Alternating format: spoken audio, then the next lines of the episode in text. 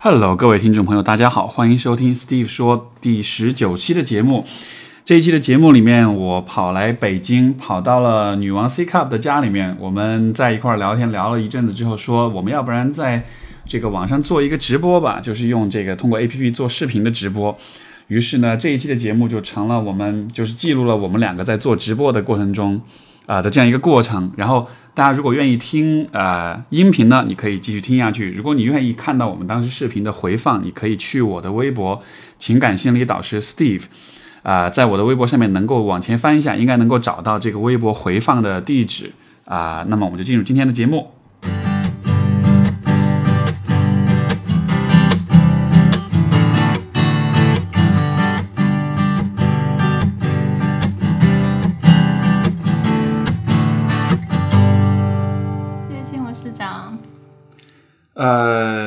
们就先跟大家打个招呼吧，就是、大家好，这是我们家楼下理发店的 Steve 老师。这个，我我我我今天是第一次意识到这个，因为现在说什么做什么都是叫老师啊，对所以很容易被归结为老师这个。呃 anyways，然后呃，Steve 总监，造型总监，嗯，哎，我刚才说什么来着？哦，我们今天的节目是一开始我们俩在聊天，然后就说到呃情感问题，大约就分成这么几类，就是找不到、追不上、快分了放不下。然后好像在每一个阶段呢，我们又能有一些很典型的、很常见的问题会出来，所以说我们就很即兴的临时想到我们做个在线直播，然后也算也也想看同时也在 Steve 老师的脸已经有弹幕了，嗨，Hello，大家好。你不如就凹就这样讲好了。这样，呃，对，我，们俩就挤满这个屏幕就可以了。我把脸往后缩一点，这这个样显我脸小。这个屏幕上刚好所有的这些全部就飞到我的鼻子里面去，感觉我好像是在我吸了，飞草，然后就嗨了那种感觉。人家希望你靠近一点。对对对是我们俩靠近一点点吗？屏幕 CP 有没有？对，那个，然后在听，如果在听录音的这个节，呃，在听这个电台节目的朋友们，我们同时在这个节目，我们同时在那个手机上在呃做这个在线直播，所以说我们会有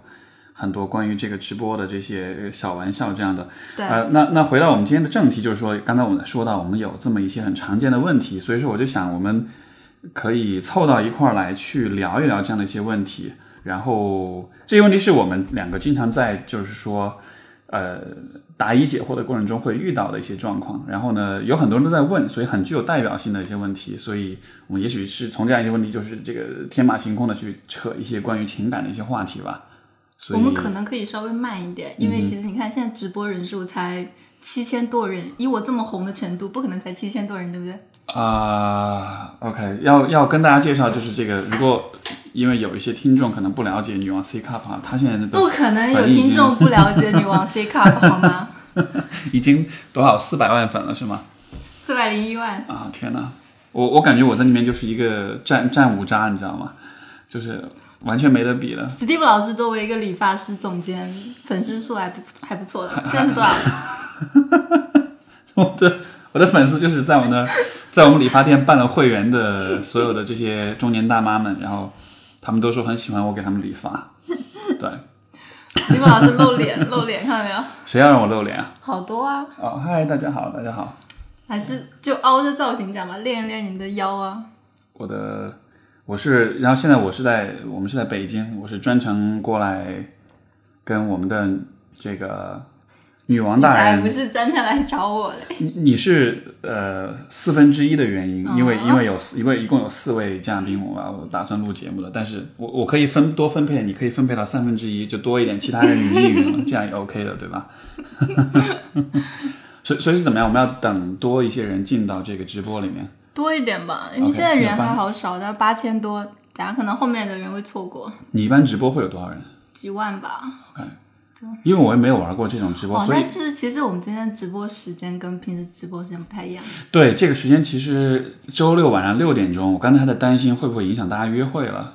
不会啦，大家都是单身狗，没有会可以约。啊、或者说，其实约会的时候一起看我们的节目也是很棒的，因为有可能你听完节目之后就意识到你真的不喜欢你旁边这个人，你们的三观真的很不一样，然后就 有呃对对嘛？是有这种可能性的。所以这个其实可能不太需要看了。所以所以就是如果对，就是就是有些节目是有这个呃家长限制，就说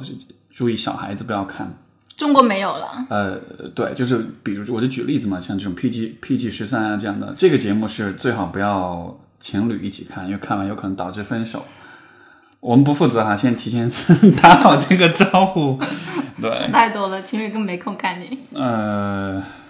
也不一定，因为现在很多情侣其实谢谢口碑，谢谢 Johnny，哦，OK，就是就是就发生什么了？就是在送礼物给我了，给主播刷礼物，你回去之后也可以给我刷礼物，这些礼物又能用来做什么呢？换钱，哦，是吗？差不多就是给主播打赏的意思了。哦，OK OK，那算了吧，就你你留着吧，哥不缺钱。没想给你啊，OK，现在现在多少人？快一万人了。哦，现在一万人了，这是什么？这是 Doreen 送的什么熊？嗯，啊、o k 还有你说点亮是什么意思？就是其实就在旁边这里不停的给你点亮，这样你的人气会高一点嘛，看就会开心一点，就很多人在看。所以好像是个心理作用。我其实不太知道了，但我觉得说好像应该有用吧，不然女主播们干嘛一直都在讲说谢谢点亮？哦，是这样的，有意思。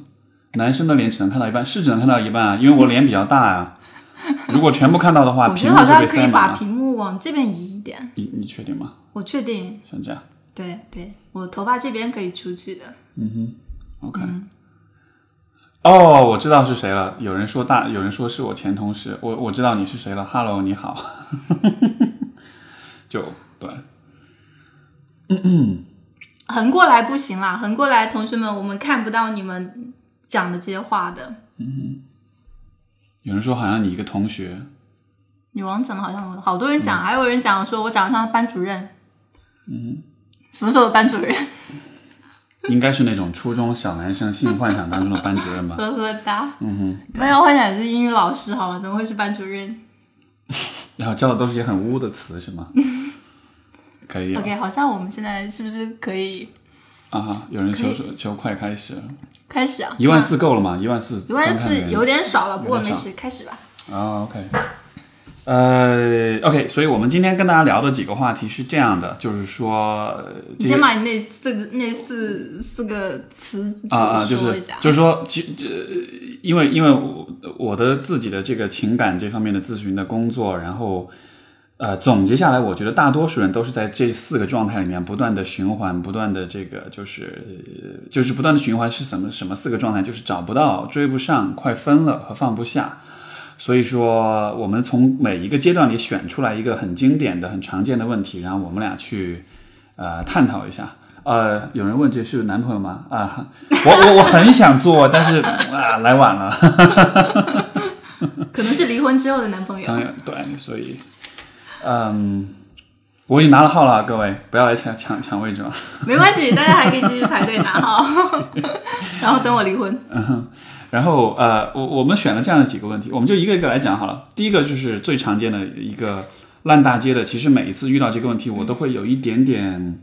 不想回答，但是呢，我们就今天一劳永逸的把这个问题都回答掉，就是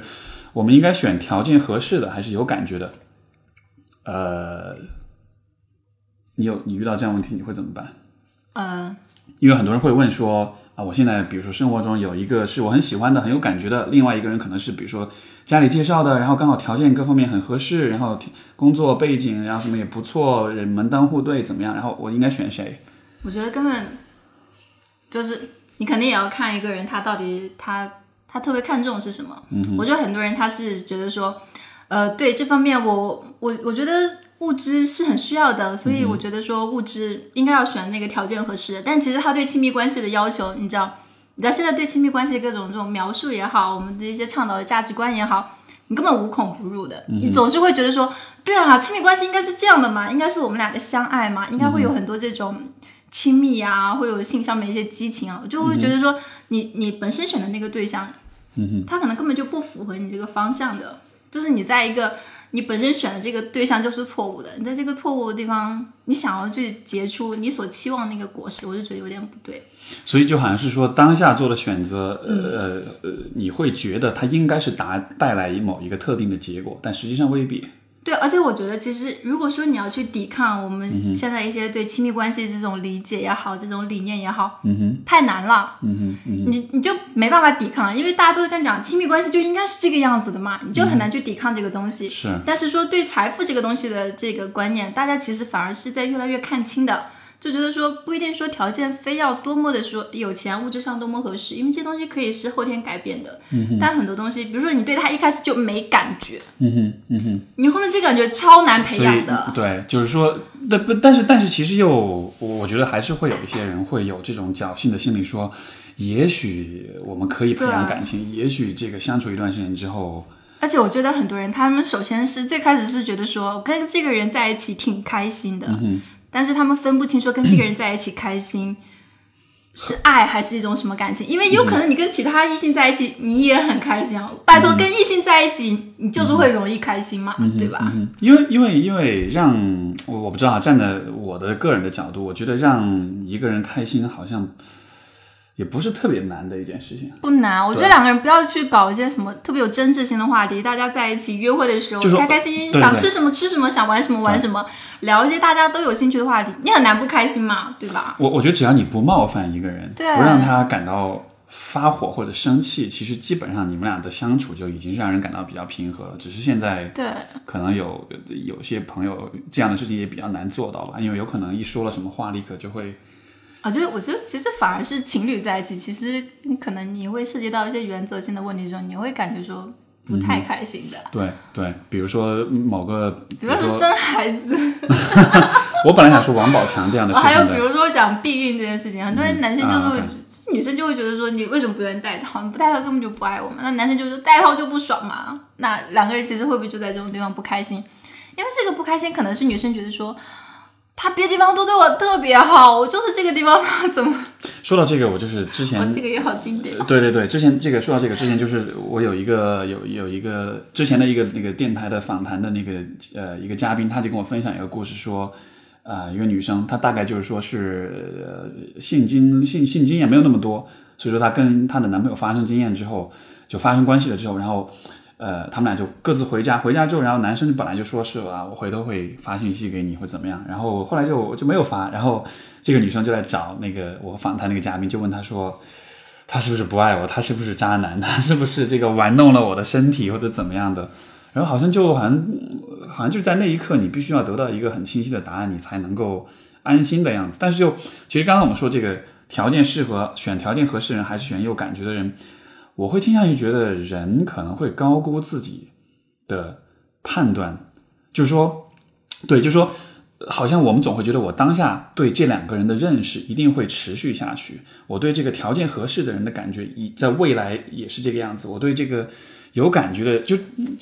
怎么说？就是其实很多时候你会发现，你跟一个所谓的有感觉人在一起，这种感觉也许未必真的会像你想象的持续很长的时间，因为这种感觉也许就只是当下一小段时间里面两个人相处时候，因为所有的因素刚好都很碰、很凑巧的就放在一起，所以说才会有一种。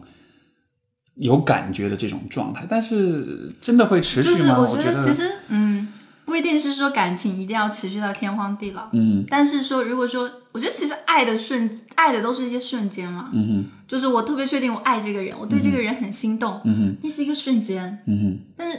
再到确定自己爱对方那个瞬间，再到确定自己不爱对方那个瞬间，中间是很多个不确定的，就是我们也会怀疑自己还爱不爱他，或者说我是不是不爱他了，就是我会觉得说在这个过程里面。当我们到了那个不确定的时刻的时候，如果我们前面有那个确定的爱的时刻，到后面去解决，你有一个情感基础的，我们两个如果说要去修复关系，或者说要去重拾一些爱的火花之类的，你有这个基础在，你是不是比较容容易有这个动力呢？那如果一开始就没有，两个人就为利益结合，我就会觉得说，就有点不对劲，嗯哼，好像那种动力会少很多。对对对，好像你说那种就是你怎么判断你是否爱，就好像我觉得我怀疑我是否还爱一个人，其实是爱一个人的一部分。就这种怀疑是有时不时的都会冒出来的，但是好像重点不在于你永远不会怀疑你是否爱一个人，而是在于每次你怀疑之后，你后面你其实还是能在生活中、在关系中找到那些时刻，就是你会意识到，其实我还是很爱这个人的。我嗯我我自己的经验就是，即使我跟我的前任分了之后，但是当我比如说看到他经历到一些事情，或者说他工作比较忙或者怎么样，我还是会有那种，就是也许这不是情人之间的爱，但也许是一种一个朋友对另一个朋友的这种爱，就你就你还是会想要去设身处地为他着想，然后会担心他，然后会，你懂我意思吗？就是就是我们怎么判断我们爱一个人，呃呃，我们判断我们是否爱一个人，其实都是我们需要去在我们的经历中，在我们的回忆中去找那些那些时刻，在有些时刻，当你、就是当你意识到你在想某一些事情的时候，你就会觉得哦，我这么想了，说明我应该是爱这个人的。就是我我我感觉好像至少我是这样的，就是我怎么去判断我的感受，我都是从某一些时刻当中我的那种反应，嗯，又比如说嗯。比如说，我跟一个人聊天对话的时候，如果对方一直玩手机或者一直打电话，我可能会很不爽。但是有些人他在我面前这么做，我就觉得 OK，就不管是恋人还是还是朋友，因为我就觉得我很爱他们，我很在乎他们，所以我很能够就是你愿意做什么都 OK，然后我并不会因此觉得就很不爽，你懂我意思吧？所以就是这样的场景之就是下，你你爱一个人，你其实对一些事情你本来不能接受的，你觉得自己的忍耐力变好了，嗯，甚至你会觉得说。你滋生出了另外一种感觉，你可能会心疼他，或者觉得这件事情嗯你压根就也有其他的乐趣，或者压根就不是在忍耐，你压根不觉得这是一种忍耐。你你不会意识如果你是在，我觉得如果你是在忍，说说不定这种感觉本身是不太靠谱的，对吧？对所以，不过，所以我觉得回到那个问题，就说是是我们是应该选条件合适的，还是选有感觉的？也许这种有感觉，这种感觉，呃。或许不是用某一刻的感这种感觉去确定，也许你跟他在一起持续的有感觉，或者说即使你们遇到一些矛盾挑战，遇到一些问题，还是会有这种感觉。对，哎，我觉得这样的这样的感觉其实是蛮难得的。所以我我我会觉得说，其实可以把这个过程拉长一点，不要太急于去确定关系啊，去下一些重要的决定，是是，谈久一点。只是只是说可能很呃感情本身是一个比较易变的、比较浮动的东西，所以说我们可能会很渴望找到一些确定的一些明确的，甚至是可以量化的一些东西来帮我们去得到一种稳定感、一种安定感。但实际上，我觉得情场老司机对情场老司机们来说，可能那种不确定感反而会成为一个怎么说呢？我觉得是一件很美妙的事情。其实，就是呃，我觉得对感情里面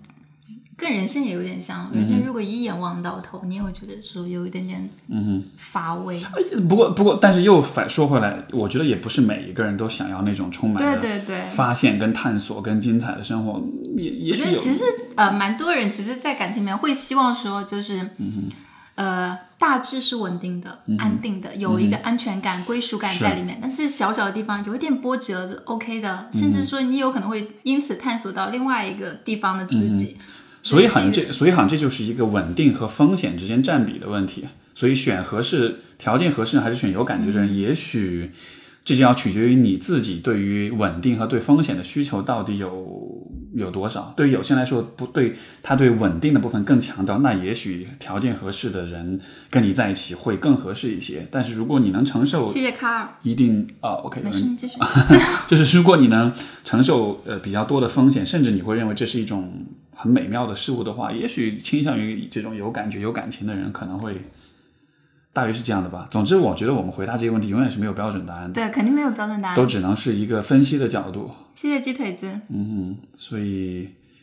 OK，这是第一个问题。你还有什么要补充的吗？如果是你自己的话，你会选择我我觉得毫无意外，肯定是首先我不觉得说结婚是一个好重要的事情。那如果说结婚不是一个好重要的事情，条件这个事情自然也不重要。OK，对，我觉得说呃，我是那种想要说谈很久的恋爱的人，想要去感受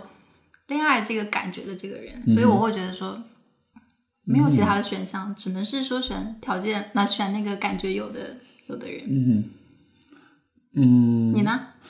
我我的观点可能会，呃，不是我的观点也会稍微整合一点，就是说，可能比如说从我个人的角度来说，我会对什么样的人有感觉，嗯，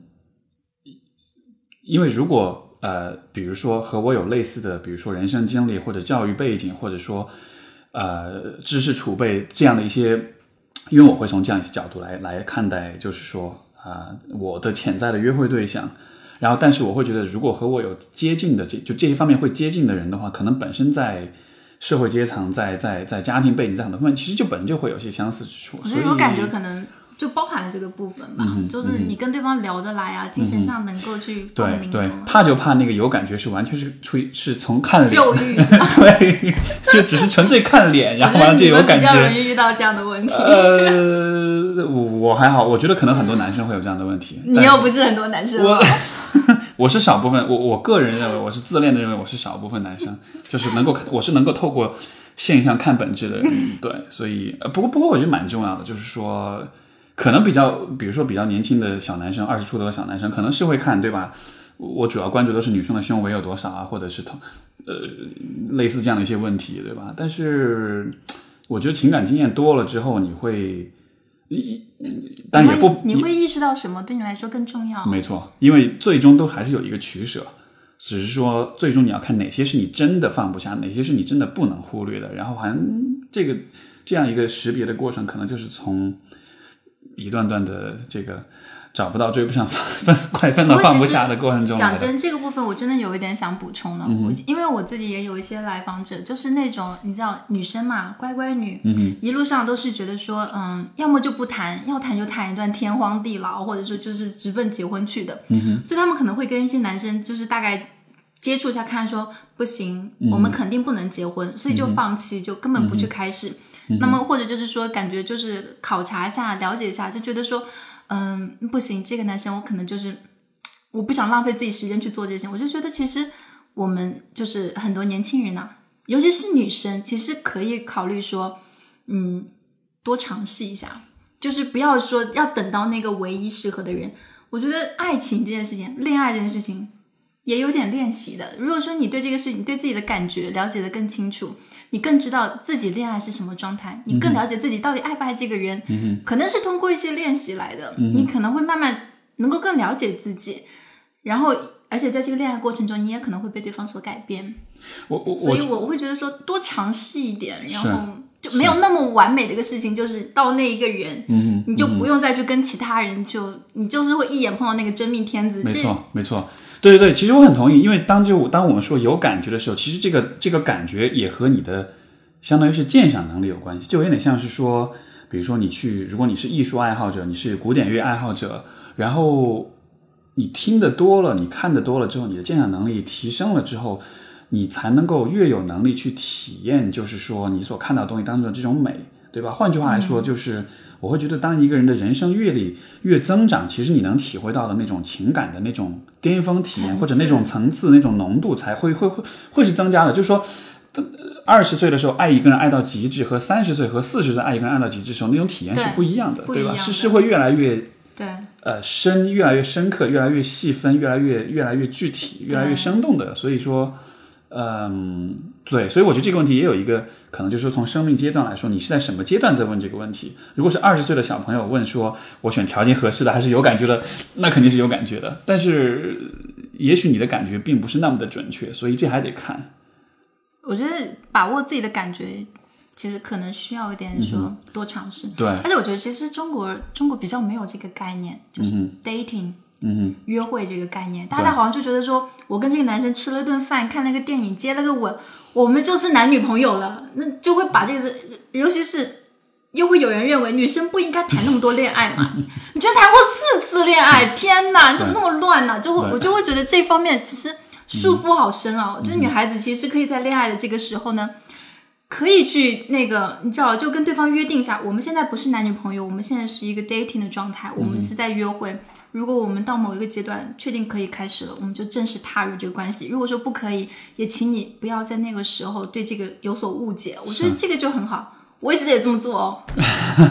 可能可能我会推荐至少三段恋情吧，至少三段，因为以前我有写过一篇文章，就是我发现来找我很多在求助情感上问题的这些朋友，他们都是大约都是三段以下的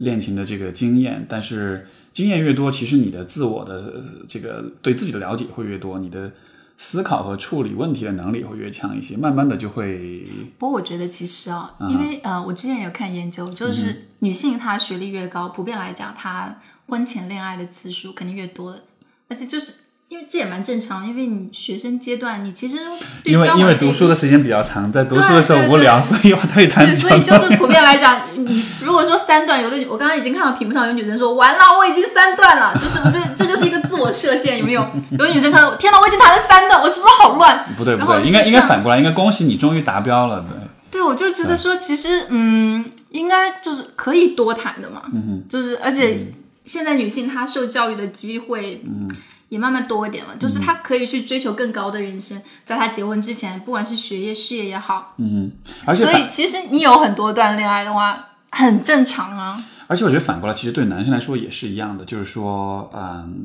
当然很多男生会有点从那种炫耀的角度，我谈过几个女朋友，然后就，但是男女这方面挺不一样啊，的，挺不一样的，对，女生就觉得谈恋爱有一点点羞耻，有点嗯怎么样？男生就会觉得我很帅，有没有？我很厉害，有没有？对，不过我觉得，但只是从男性的心理的角度来说，其实有更多的情感经验，或者说应该是不管是分男生还是女生，我觉得情感经验越多，其实你对自己的就是说。啊、在情感当中的很多心理、你的感受、你的情绪是怎样做反应的？包括我刚才说这个问题，我们是否应该选，就是我们应该选条件合适的，还是有感觉的？这个有感觉这三个字，其实嗯，真的也真的是很大程度上取决于你对自己有多么的了解。因为，比如说现在我拿我自己来举例，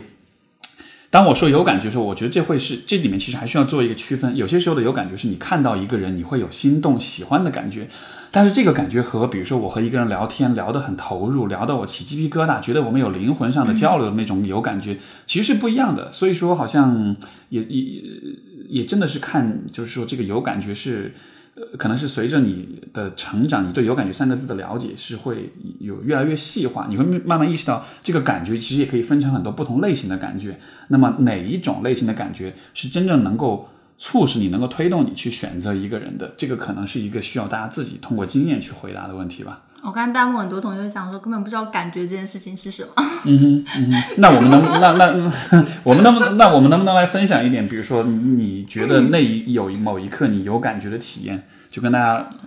你你嗯，你先讲吧，我要想一下，嗯因为我感觉我已经好久没有，毕竟我已经在一段关系里面待了好多年了，我必须要追溯一下很久之前的历史。所以我可以说你，你下一个会有感觉的时候，就是你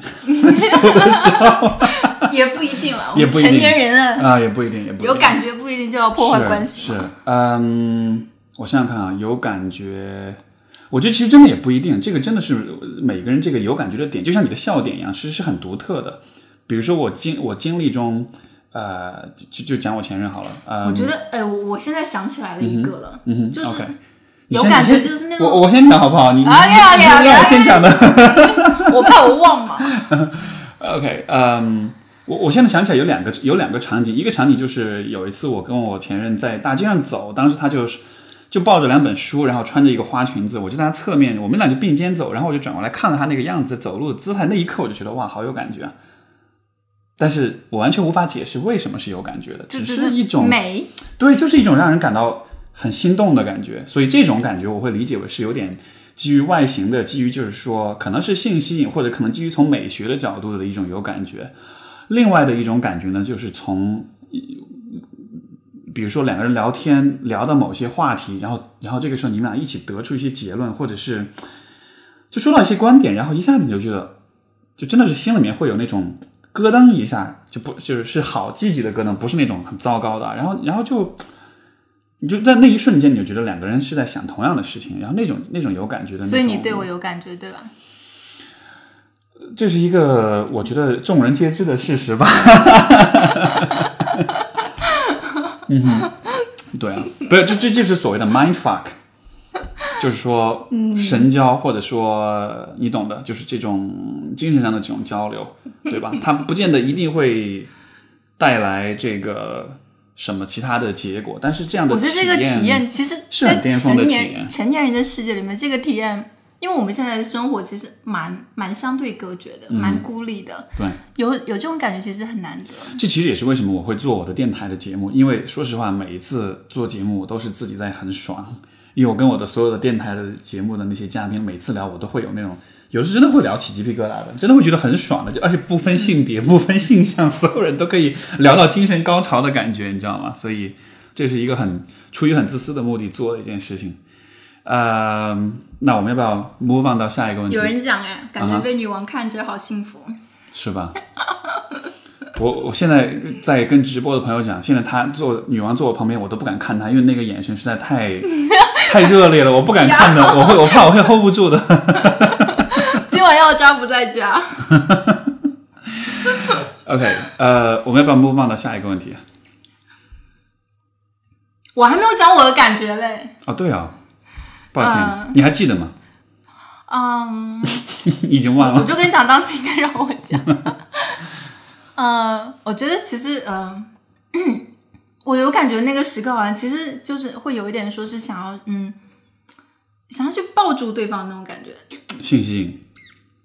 你不能讲那是一种纯粹的信息，你，就是看着他，你内心有一种很温柔的感觉在涌动。嗯那种温柔感，就是你跟别人在一起你是开心，但是你看到这个人的时候，内心有千千百种温柔的感觉。那个时候你就觉得你特别想要去给对方去给出一些东西，一些爱呀、或者说一些温柔啊，或者一些一些什么东西。我觉得那个时刻我我会知道说，我有感觉了。有没有可能是因为男女的这种在心理上或者在大脑构造上的，其实不是啦，不是母性不是母性那种，就是对，你看着孩子跟看着一个男人，感觉还是很不一样的。嗯哼。而且也不只是男人，我对女生这种感觉其实也有。啊，OK，我在想是不是因为从呃两就是男女的这种生理和心理上面的差异来说，我觉得好像我不知道吧，好像男性是比较难有这种这么细腻的这种情感体验的，我觉得女性的情感是会丰富情感。系统要丰富、高级的多，嗯真的。对，所以我觉得很多男生就是男女去沟通的时候，很多男生会觉得说，我觉得男生很缺乏这一方面的训练。嗯哼，女生从小的话，就别人都会用很多情感词汇跟他讲，他的生活圈子也好，他的父母对他也好，我们会用更多的情感词汇去跟女性去进行沟通，去期望她了解这个东西。这个的确是男生其实没有的，男生很少接受这一方面的这种训练。男生就男生就是他们会比较多的是告诉你你去做什么，你应该做什么，或者是你怎么样比较好。我觉得就是到了后面，你知道成年之后，男女之中你就会发现很大的差别。男生他们的思维其实是比较比较那种，目标导向的。对对对，我觉得这个我觉得这个也是和，就是说，从我们如果从进化进化论的角度来说，这会是有关联的。就是说，在这个呃，在远古时代，男性的主要的进化这方面，我倒是我倒是不太了解，因为我比较多是社会方向的啊当然就是是我就觉得社会学习这方面其实影响很大。那也是因为你会强化男女的这种性别角色，就是说女性她的对，我们会认为女性更懂这一方面，而且我们也会觉得说，女性在社交这一块或者人际关系处理这一块、情感体验这一块，呃，懂得更多，呃，对她是更有益的。其实也，男生做不到这些，我们觉得好正常。我觉得，我觉得，我觉得这是一个循环逻辑。就到底是因为女性本身比较擅长做，比如说人际关处理人际关系，然后然后反过来社会才会对他们有更多的期待，呃，还是说因为社会对他们本来就有更多的期待和熏陶，所以才让他们变得，你懂我意思吗？是一个循我知道环的逻，辑。但其实现在就你很难讲了。嗯哼，这方面就是就是因为进化它是一个假说嘛，是可能是相互证影响的。据这一方面稍微对就是，但是社会社会学习这一块证据就比较能够体现出嗯来，因为你可以有有参照嘛。所所以我觉得这其实也是我自己个人一直以来的有这样的一个，算是我的一个一种一种生活姿态，就是说我其实会刻意的去突破一些界限，比如说人们说男人要比较呃阳刚，比较粗枝大叶一些，女性要比较细腻阴柔一些，但是我想为什么我不能两种特质都有呢？为什么我不能你有？阴柔的那一面吗？我的职业，我的工作很阴柔啊，做做咨询，这是一个其实非常偏女性化的职一个一个职业啊。所以说，但是但是就当你拥有了两边的品质都有的时候，这是一种很有趣的体验啊，这会让你觉得你你并不受到你的性别或者任何的身份的这种限制的。其实我我觉得我也有刻意在做这方面的事情，就是哦，所以你开所以你开始打拳了，对？所以我会去打拳啊，或者是 做一些运动，你知道，就是看起来就是，而且我我会去买男装，就自己穿。我会觉得就是就算很多东西它不应该是放在那里的，就是你合适，你想做嗯做。是，所以所以不断的去实验、去尝试，然后你才会越来越了解你自己，然后你才会，然后当你对人某些人或者某些事有感觉的时候，你才会很有信心说，OK，这个感觉真的是不是因为我不懂行，然后看到 莫突然心动，然后这样。我刚看到有人说我是 T，其实我觉得这是一种偏见，就我们会觉得说女生的行为必定跟她的性取向有关系，或者觉得一个女生她穿的比较中性点，她她就是 gay 或者怎么样，我就觉得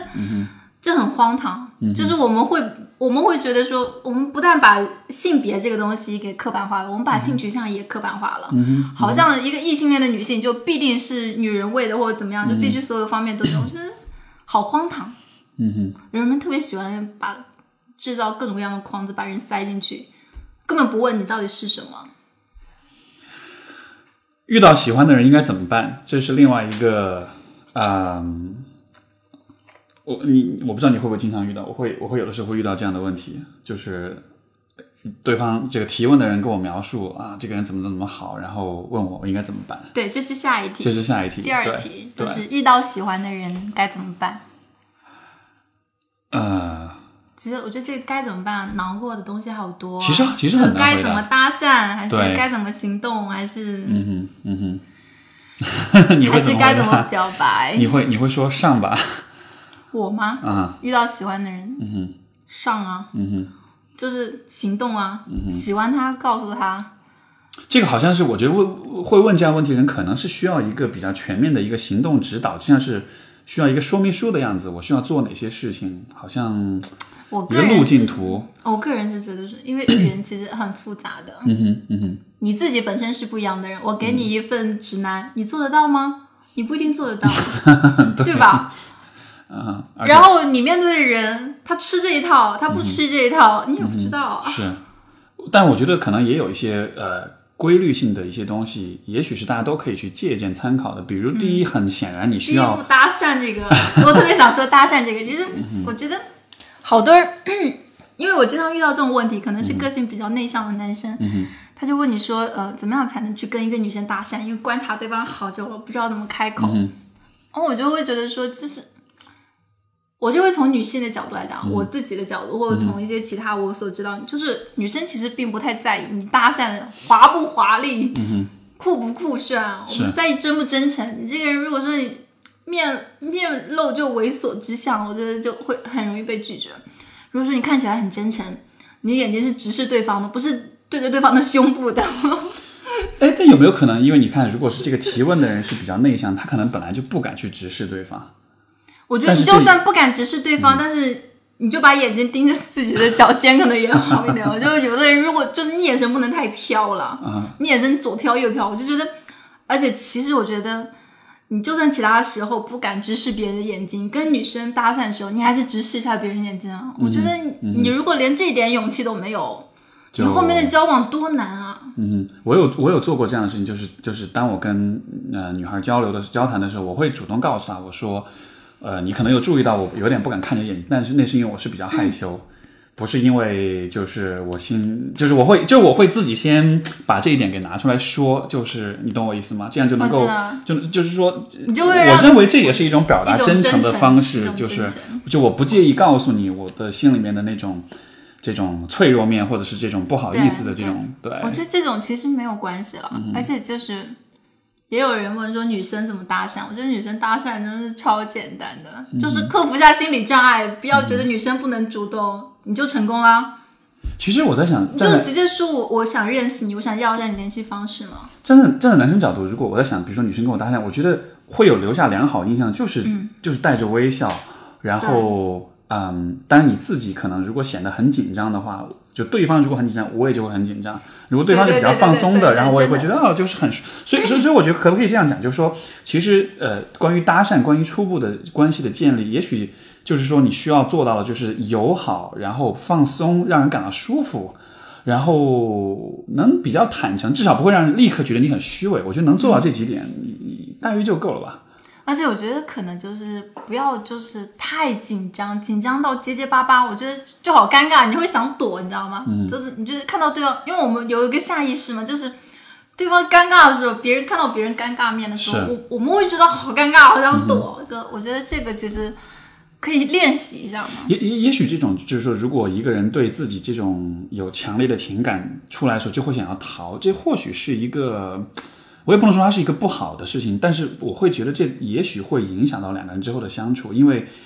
因为就是说，如果你习惯了对强烈的情绪都有逃避的话，那么你们两个人在之后相处的时候，不管是积极的还是消极的情绪都会有，而且都会很强烈。这样的情况下，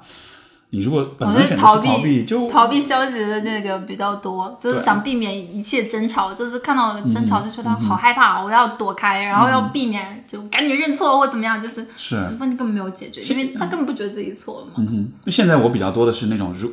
呃，这就是我个人的经验来说，就是如果是有什么人能让我感到很强烈的情绪，不管是什么情绪，我其实都会很嗯怎么说呢，就觉得好难得啊，就是有这样一种你年纪已机会，经够大了 年纪已经够大了。年纪已经够大了。对，比较比较年轻一点的朋友，可能就是会敏感度会高一些，什么事儿都会一惊一乍的。那像我这样就，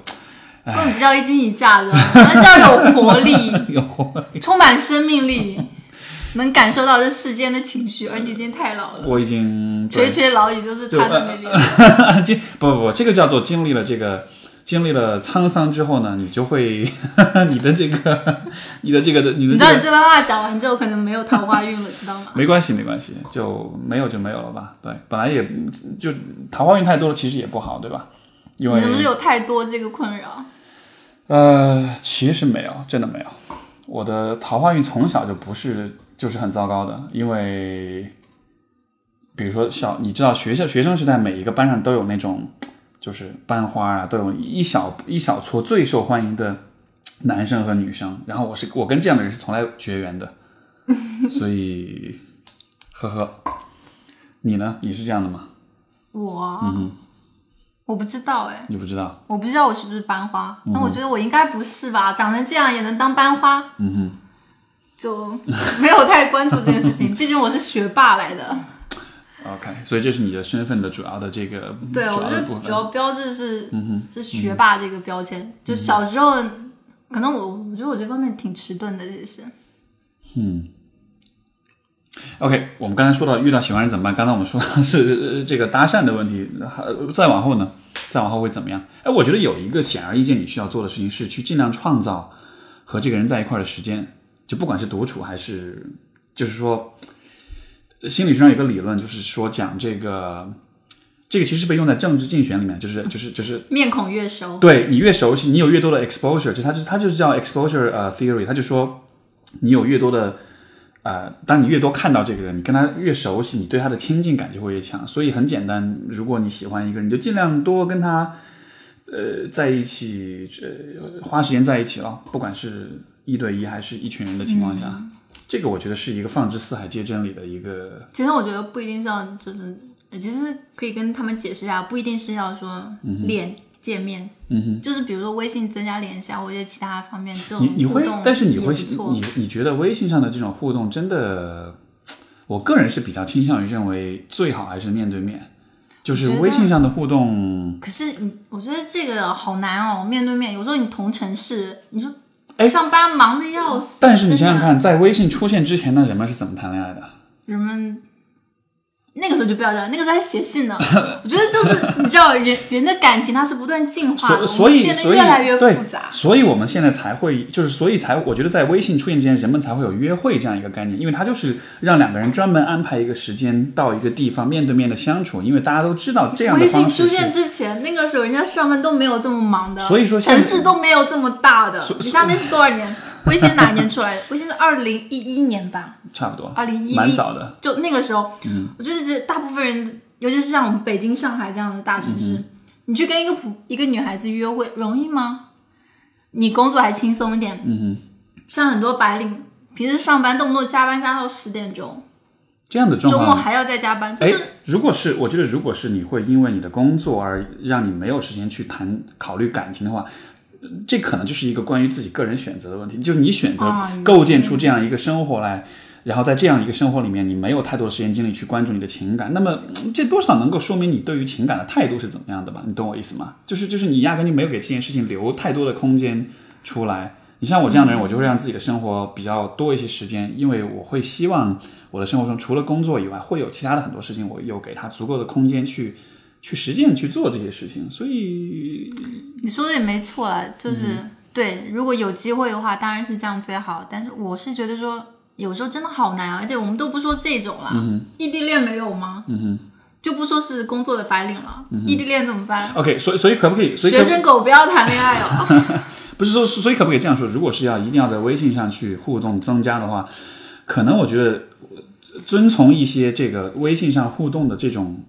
规矩或者礼仪可能会比较好。比如说，我特别烦的就是聊天是发表情符号的，我觉得这种就是发完之后立马就不想回了，因为就那你怎么还老回我的？嗯，我聊天可因爱吧？为因为我比较因为我比较敷衍你呗，没有没有开玩笑啊，不是，但就是去把你拉黑。这好吧，呃，那我那我去角落里哭一下可以吗？没有，但就是就是说，嗯，我会觉得，我会觉得，就是微信上面的人们表现出来的样子，其实和真实生活中是是，我觉得是有很大差异的。这种差异往往是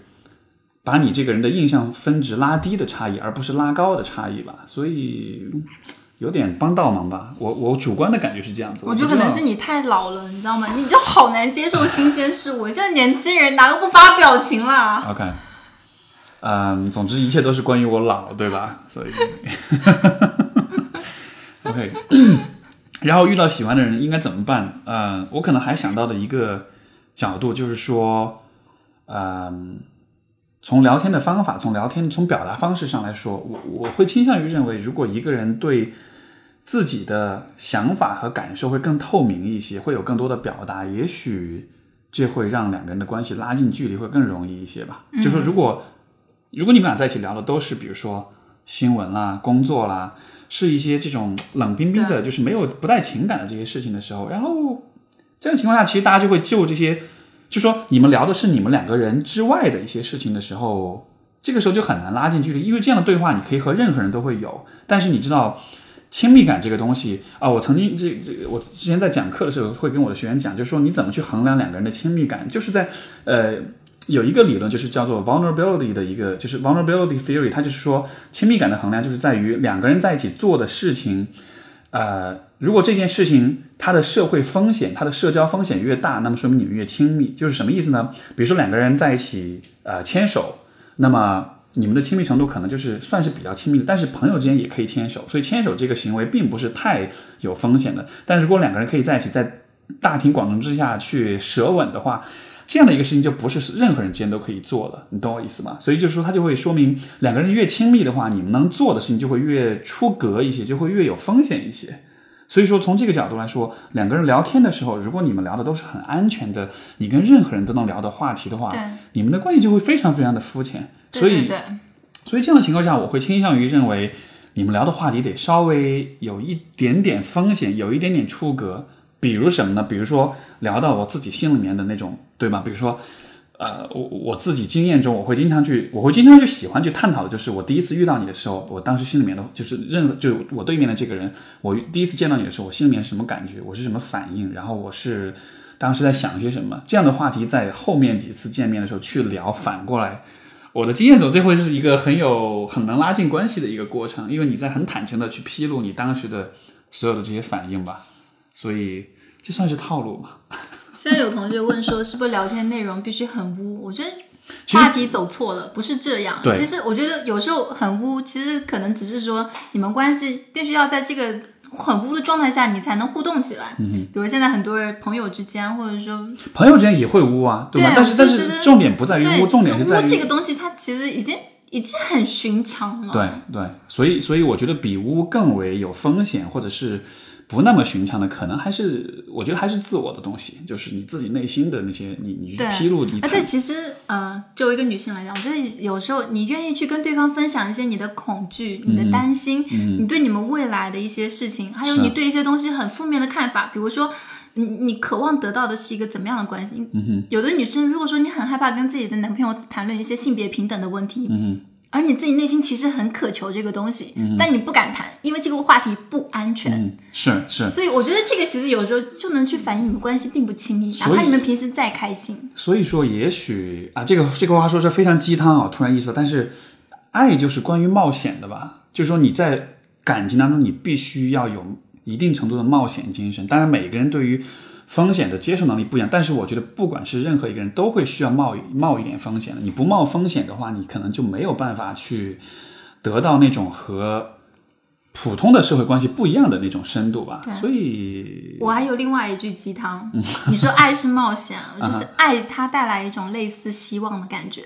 就是希望会让你觉得说这个方向是可以前进的，你可以往这个方向努力的。比如说，就是你因为你们之间的爱让你觉得是有希望的，所以有时候你会想说，我就可以去考虑实现我所期望的那个那个理理想的状态。嗯你就会想要说，我希望他能理解我，我希望说我们可以共建一个亲密、平等、自由、独立这种这种关系。就是我会觉得说，也能从这个方向去理解了。嗯哼，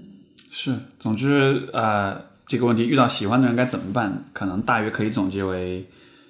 多花时间在一块儿，多冒险，然后真诚，多培养希望这种有希望的这种感觉。然后，呃，关于真诚啦，关于礼貌啦，关于尊重啦，这些我觉得其实是基本的一些底线吧。你在这个基础之上，在让人不讨厌的基础之上，再多花一些时间在一块儿，然后大家能够比较冒一点小风险，比较坦诚的表露自己，其实这样的状况就已经是。有有同学讲说，男女朋友最怕聊三观。我觉得怕聊三观，以后你们就很有可能在三观上面出问题。嗯，三观三观怎么聊呢？但是，就比如说，其实呃，也许是从一些事件当中，我觉得是从社会议题切入吧。你们是生活中的事情，或者说一些新闻上面的事情，你你们各自发表自己的看法。就是有的人会很害怕去发表这些方面的看法，因为脑子里面会有一个，你知道他会有一种预感的。是。我好吧，他是直男癌。不，但是直男癌是什么？你其实很不好定义的，对不对？他其实，我觉得很多女生，她其实她讲这个词，并不并不太知道这个词什么，但是她们内心肯定有一个核心，就是说，他肯定是，我我觉得不能理解女性的处境，或者说觉得她肯定是就是跟那些人一样。嗯，其实你知道吗？我觉得。更重要一个问题是，很多时候人们不是不聊三观，是明明聊了，而且也发现有差异了，但是就是不愿意承认，就是不愿意承认。对对对，就觉得不，也许这只是一个小问题吧，也许没有那么糟糕吧。忽略掉。对，也许比如说你在一个特定的环境下，比如说这个时候你特别想要谈个恋爱，你特别喜欢这个人，他脸长得特别好看，或者是其他的因素，他就会让你。有选择性去忽略一些像三观这样一些问题，对对吧？但是其实我觉得蛮还蛮常见，就是经常有人说他其他方面对我都挺好的，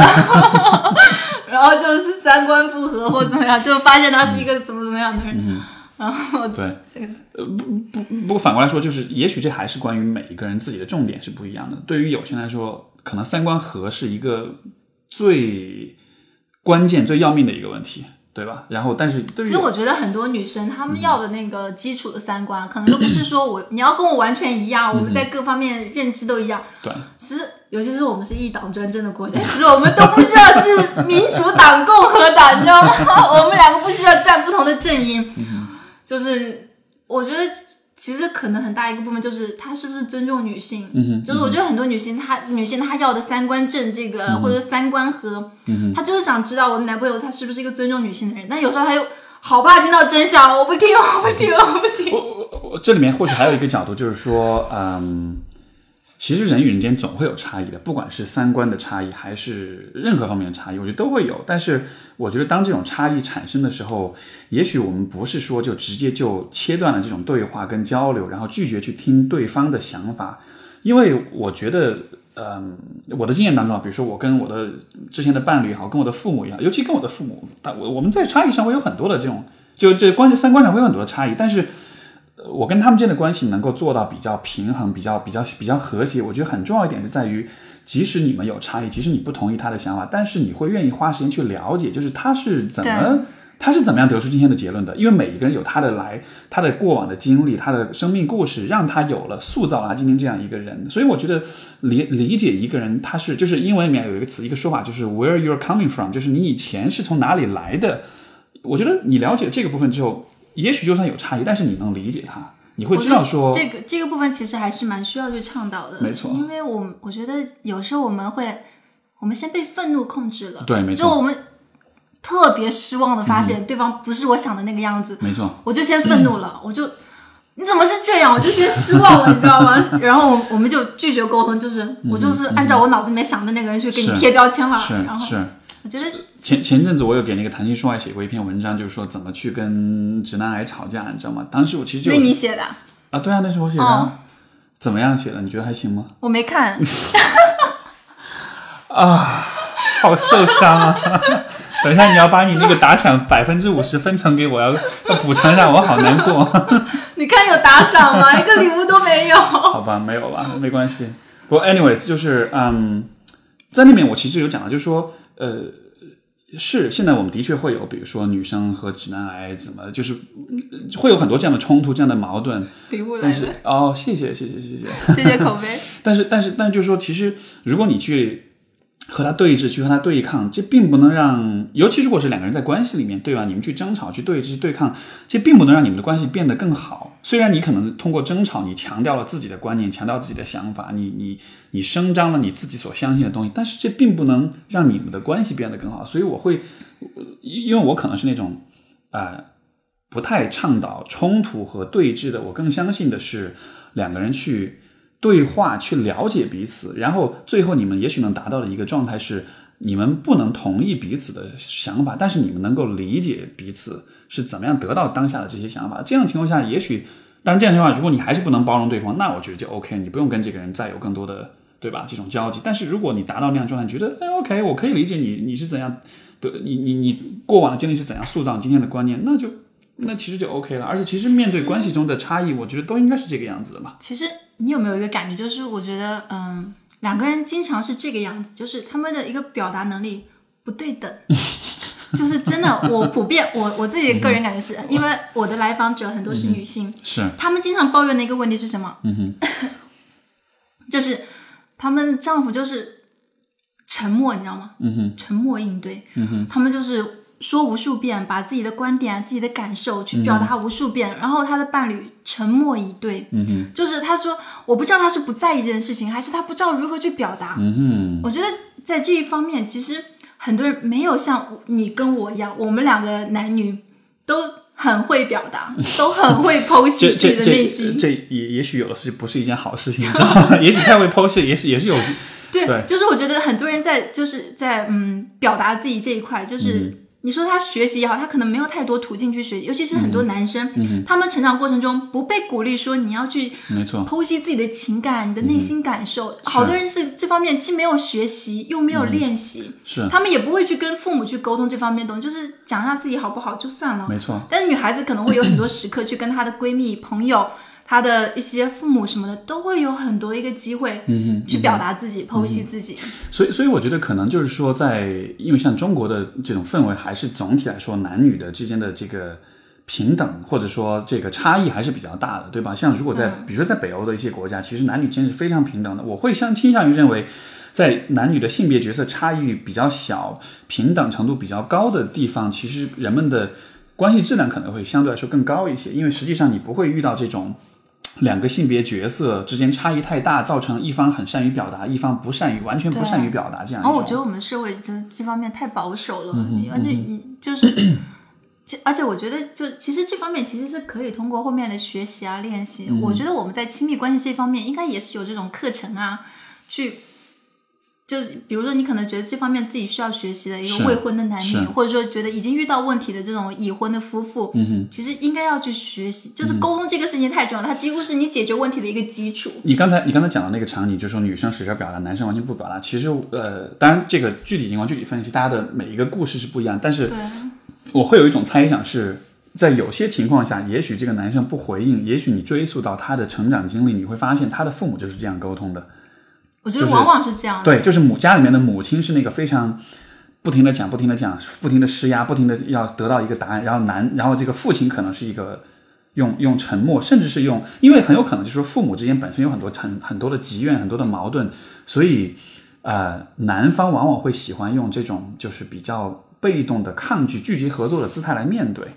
但是孩当孩子在这样一个场情况之下长大了之后，他会认为这就是我们去处理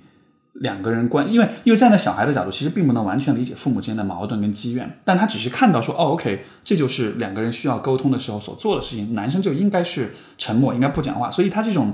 后天的这种熏陶，让他觉得这才是对的方式，对吧？但实际上，如果你去做一些尝试、一些学习，尤其对于男生哈、我觉得，呃，我我会很倾向于鼓励男生们或者男人们去尝试用一些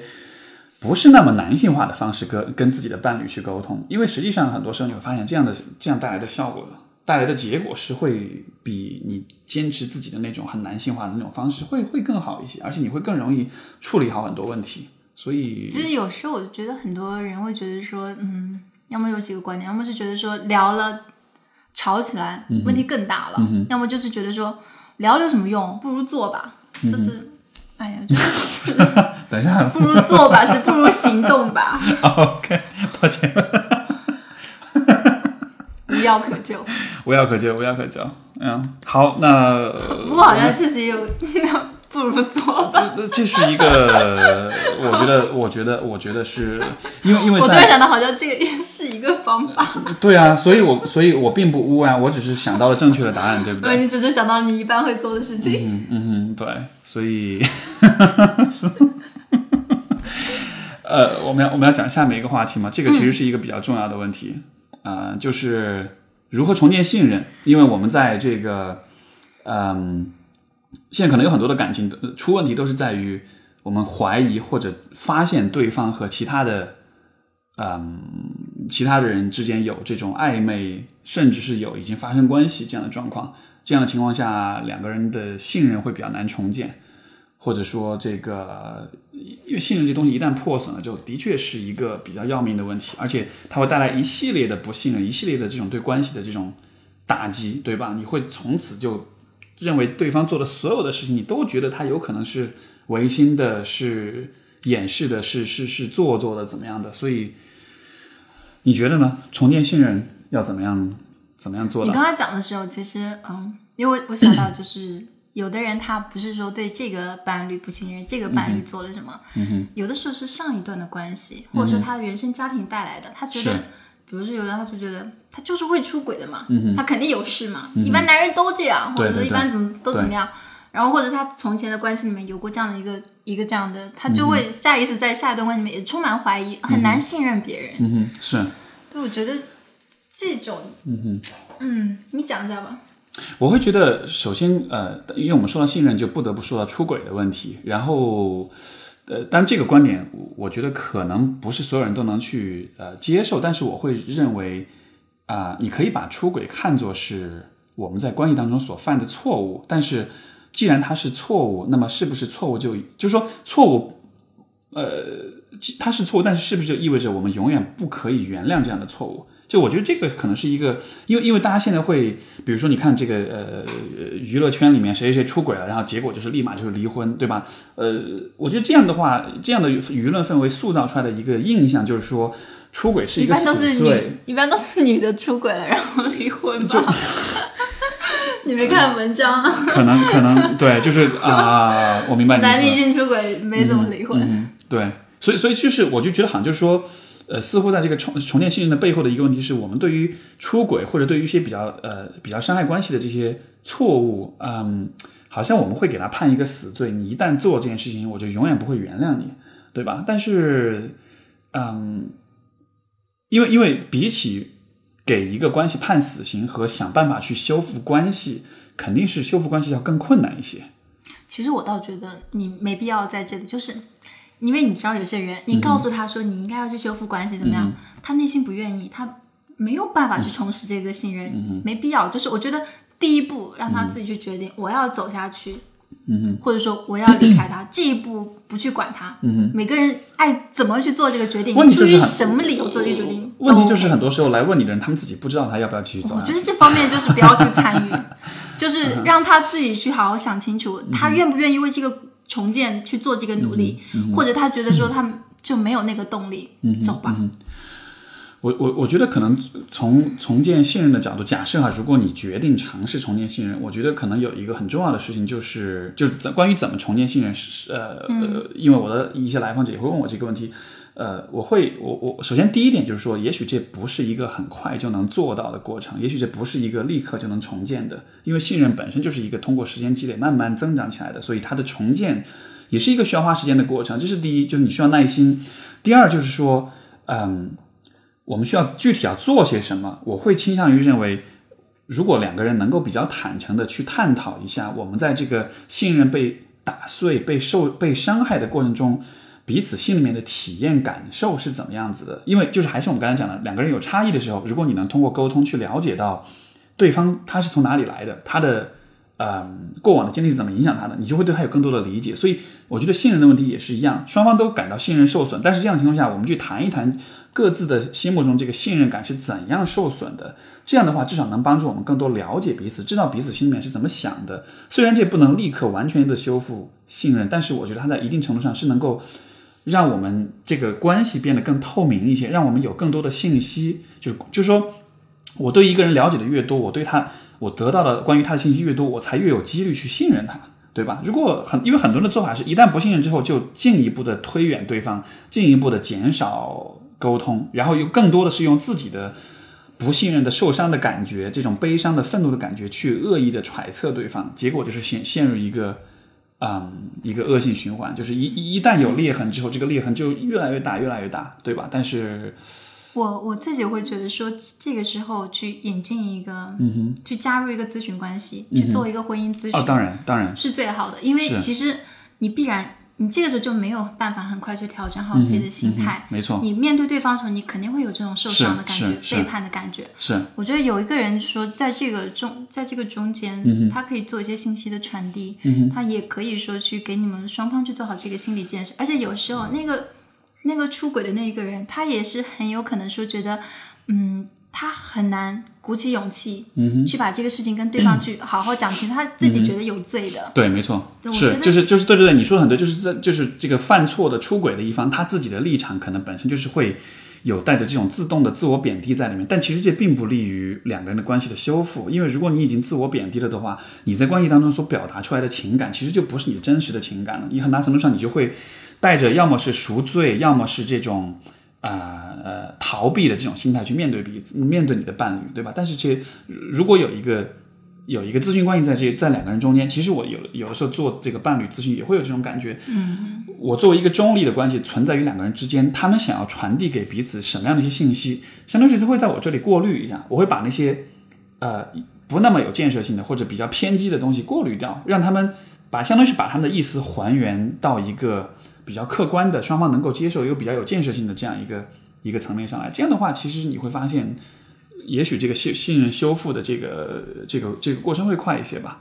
所以，但是不管怎么样，我觉得信任修复真的是一个非常难很难的过程，对，而且也需要时间。所以说，我觉得其实蛮多蛮多都不用用到说重建信任这个人。就是建立信任，对，没错，好难。他一开始没有，就是好难，有因为你可能有可能是过去的经历，嗯也有可能一些你看到的一些呃社会上一些负面的这种新闻，你就忍不住要去看他的手机，嗯哼，翻他的邮件，登他的账号。我我觉得就是刚才提你你刚讲就是关于这个呃呃就是以前的经历，其实这是很重要的，因为我我有遇到过有一些状况之下，就是说呃呃我咨询的个案当中，你会发现其实。当比如说这个人他很怀疑他的伴侣，他没法信任他的时候，如果你去问问他，第一，你你的父母之间有没有这样的信任的问题？第二，就是你以往的情感经历中是否也有这样的？你会发现其实很多时候能真的是蛮多的，对对对对对，就是就是说，所以有的时候我就会跟这呃，比如说像我提问的人说，你这种不信任对方的这种不安全感、这种焦虑感，你能不能去尝试去做一个区分？有多少是来自你面前的这个人？有多少是来自于你以前的那种？有一些创伤性的回忆被触发了，然后你才会有这样的不信任的感觉。也许把这个至少把这一点做区分清楚了，可能嗯，我不知道吧，可能这会相对来说让重建信任的过程会容易一点吧。上面有人讲说很在意前任，你会在意前任吗？你就是你伴侣的前任。这其实也是我们要说的下一个问题，就是和前任应不应该做朋友，对吧？刚好，所以所以这个这个这个时机提的很好，对。和前任应不应该做朋友？你是我会，你是会的，我可以跟前任做朋友。能能不能跟大家介绍一下你们是怎么做朋友的？我觉得就是，当然，其实刚分手的时候不能做朋友的。刚分手的时候，因为很有可能你没有放下对方，对方也没有放下你，或怎么样，而且刚分手就做朋友，这个。会妨碍你们走出去。我觉得刚分手就做朋友，可能还是没有放下，所以说 想要维持一个联系。我觉得说就是可能这个阶段过去了，放下了，或者对方也放下，你们两个各自都 move on，然后有新的生活了，然后我我觉得这，我觉得这这也要看两个人是怎么分手的。如果你们是因为某一些冲突、矛盾，或者是因为比如说一方伤害了另一方，我觉得这样的情况下，对吧？我觉得不一定说有没有伤害，而是你会怎么样回过头，你会怎么样理解这段关系，嗯这个比较重要。就是当时分手的这个形式不是最重要，是事后你们两个怎么去理解这个这个你们当时的关系很重要。有的人他可能很久之后仍然怀抱仇恨，嗯那这种没办法做朋友，是。或者很久之后仍然感觉自己念念不忘，这种也很难做朋友，因为最后总会变味嘛。就是最后你会感觉已经放下那个东西，变成你一个很美好的回忆，但这个回忆它很安全的在那里，你不会想要说再去重蹈覆辙，重重新走进去是，但你也不会觉得说那个回忆多么的不堪，就。它很安全的是一个中性的回忆在那里，所以这个时候你的心态很平和，当然对方也要和你能达到这一步很难哎，我觉得不是所有的人，或者说不是所有的情况之下，我们都能做到这一步。对啊我觉得这是一个这其实相当理想的一个状况，对吧？而且我觉得这个可能真的跟人有很大关系，你不会跟所有前任都能做朋友，没错但你可能会跟某一个前任能做朋友。嗯，就是因为有的有的前任就不像你这么放得开，或者对有些前任你也耿耿于怀，那就没办法。是是是，我觉得或许我我我我我的一个角度是说，你跟一个人的关系，就是先不看是朋友还是恋人还是怎么样，你跟一个人的关系是由什么来，呃，是基于什么来建立起来的？因为有一些人。啊、你跟他在一起是因为你们之间有恋爱关系，所以你们可以在一块儿。但是如果没有恋爱关系，你们俩就你们就也许就对啊，就没法在一块儿，就你没法做朋友的，或者说你们你对对方，就是如果不是因为对方的性吸引，或者是他的这种呃亲密关系层面的这种魅力，如果没有这一层东西，你可能就不会跟他做朋友。对，这样的情况下，差异很大的。对，但是但是有一些人，我还是拿我自己的经历在，就是以借鉴我自己的经验，就是说，有一些人你对他的这种喜欢、欣赏、好感这样的一些东西，它是一个超越了单纯的亲密关系的，就是从比如说对我来说，从男女交往的层面，我觉得这个人很有魅力，但是从一个人对另一个人的这种认识的角度，我也觉得这样一个人是很有意思的，或者说是值得去。和他有更多的交流的这样的情况下，我就会觉得那做朋友何尝不可能？因为我并不会把分手和变成就是分手看成是一个关系的终结，就我会倾向于认为分手更像是关系的进化，或者说一种呃变化，从比较亲近的呃这种浪漫关系的这种呃状态，呃。变化到一个相对来说比较有一点距离，但是能够很友好的这样一种状态，就是理想的状态中，也许这也是一种一种角度，取决于你们俩之间的关系，对吧？如果两个人的关系只是因为有浪漫的这种吸层面的这种因素，性方面的这种吸引的话，那么这样的确是比较难做朋友的，对对，因为这样的话，你你这样的朋友比起其他那些你真正喜欢的朋友，呃也许就算算不上朋友啊。对，所以他可能在朋友。哎，其实刚才有一个问题，嗯哼，呃，他说男生会和前任做朋友，一般都是想挽回前任。那你作为一个男生，不会，不会，我我觉得这个真的不一定。不，其实这样，我觉得这样的说法，我们可以对任何人都去说啊，你跟他做朋友是因为你想还没有放下他，对不对？我我倒觉得这个真的不一定。对，嗯说或许也许你先问你自己这个问题，你是不是想挽回？如果想挽回，你就正儿八经的挽回，你不要说通过做朋友这样一种很好卑微哦，而且成功性好低的。对啊，如果你想挽回，你就只你就你就正式的开始去尝试，而不是说用做朋友的方式，对吧？我觉得我倒觉得做朋友反而是一个你需要主动去选择的一件事情，就是我选择和你做朋友，这个和我想要再跟你复合，我觉得是两种不同的对啊，方向。而且我觉得很多人会觉得说，就没办法做朋友。你们如果做朋友，就是在搞暧昧。我觉得这个对关系的理解好狭隘。嗯对，人跟人之间的交往不是只有男女关系和朋友这个两个，嗯就男女之间也可以有纯友谊，也可以是先恋爱，然后还有纯友谊。嗯就是人跟人之间的关系可以有很多层次的。可能就是说我们会倾向于。呃，很想要去定义一个关系，所以说我们需要用这些很死的框条条框框去定义，去去去去去把这些帽子扣在一个关系上，要么就是要么是朋友，要么是恋人。我们好像我觉得其实这个可能可以有另外一个问题，就是嗯有很多人会怀疑男女之间有没有纯友谊这件事情。好多人就是怎么可能？你们就是想那个男的就想跟你打炮嘛，嗯或者就是想怎么样，就想追你嘛，我就想给你当备胎。我觉嗯得这种理解其实好狭隘。我我我会觉得这样的问题其实不相关，就它其实一点都不重要。对啊，我觉得那你怎么讲？双性恋的人根本不能交朋友嘛，对吧？你何止跟男人没有纯友谊，你跟女人也没有纯友谊了。是因为因为因为我觉得，就是如果你看关系，就是我们和别人建立关系这件事情，对于我这个人来说，它到底给我带来了什么呢？我觉得带来的就是你做这件事情带来的最终的是情感上的亲密、喜悦、愉悦，对吧？生活上可能会带来促进，你的个人成长上会带来积极的这种推动作用，你的认识、你的思想可能会带来提升。就不管是些什么，我觉得最终我们去跟别人建立关系的目的是为了让我们自己在各个方面得到一些提升，得到一些这个这个好一些好处，对吧？所以这样的情况下，是是纯洁的友谊和不是纯洁友谊，我觉得不太相关，我觉得不太重要而。且我觉得纯洁这个东西，为什么要去定义一个纯粹度？嗯难道两个人是异性朋友，在某一个瞬间感觉到了一丝心动，不可以吗？犯罪了吗？是，就它可以存在啊！你们两个有这种，你对女生在一起，两个女生在一起，我自己见就是，我也可能会对女生有那么一丝心动的感觉。怎么样？我跟女生也不能做朋友了。我觉得就是人跟人之间有那么一丝心动的感觉，它是它可以存在的。是但是如果说当你去认真考虑这个感觉的时候，你会发现你们做朋友更开心。嗯嗯，而你并不想要跟对方真的去发生浪漫关系的时候，你们为什么不能是朋友？为什么不能是友谊呢我？觉得就是那种从有点从纯洁变到不纯洁，或者从不纯洁变到纯洁的过程，这种很微妙的变化也是很好玩的。对啊，这倒是没特别没有必要把自己搞得你知道特别那种严肃的感觉，两个人对，不不过我觉得很多人问和该不该和前任做朋友，其实是他们的立场是他们会介意自己的伴侣和前任做朋友。你懂我意思吗？很多人提这个问题，他其实是站在自己的，他站他的立场是要维护自己的关系，所以他对才会问这样的问题。所以他们倾一上来倾向于听到的问题，就听到的答案就是不不做朋友，做朋友。因为因为这是最有利于他自己的出发点的。对。对，嗯，我觉得这方面就可以讲一下药渣的感觉吧，嗯因为我是跟前任做朋友的人，嗯，然后药渣也是知道的，就是有时候我也会跟他讲说我们、我们大概聊了什么东西，然后我什么时候就是去了解，我会觉得说，就是我觉得我们的关系很健康，就是在于我不觉得我做什么事我要瞒着他背着他，因为当然这有一个很大的前提就是。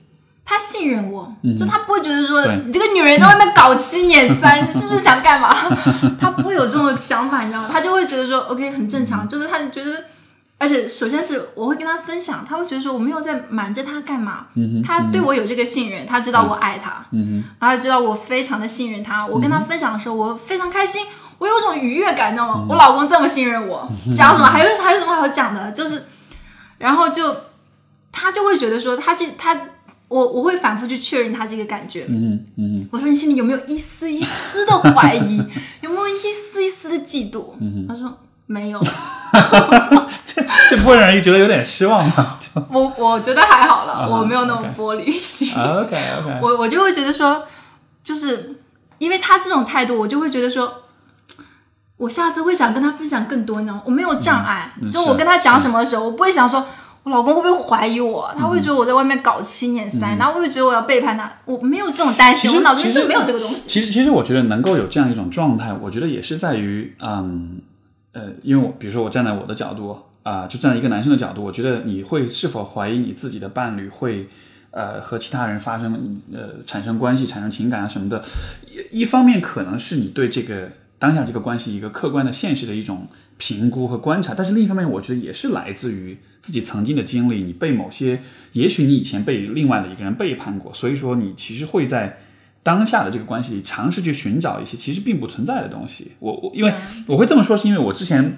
之前的呃很多段关系里面，我都会有这样的感觉，我都会有那种嫉妒的心理，我都会有那种呃，但我的点主要是主要不是说怀疑会出轨，而是说会有嫉妒，会有吃醋的感觉。比如说我的前任，如果他他的朋友同性朋友，哎不就异性朋友出去玩的时候，我就会心里很不爽，我就会觉得虽然我知道不会发生什么，但是心里面就是会不爽。但是这种不爽本身，它到底来自哪里？我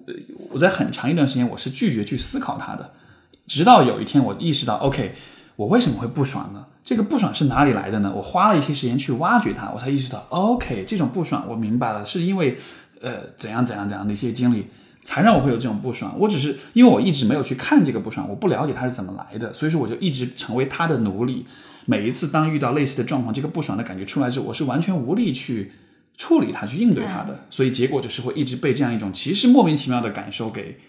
牵制、给压制着。对，对而且其实我觉得很多男生不会像你一样受过这种系统的训练，会知道说这个是来自你自己的一个，嗯他们会觉得说你不在外面搞七年三，我怎么会在家里吃醋啊？对就你有问题吗？你这个女人天天想在外面搞什么？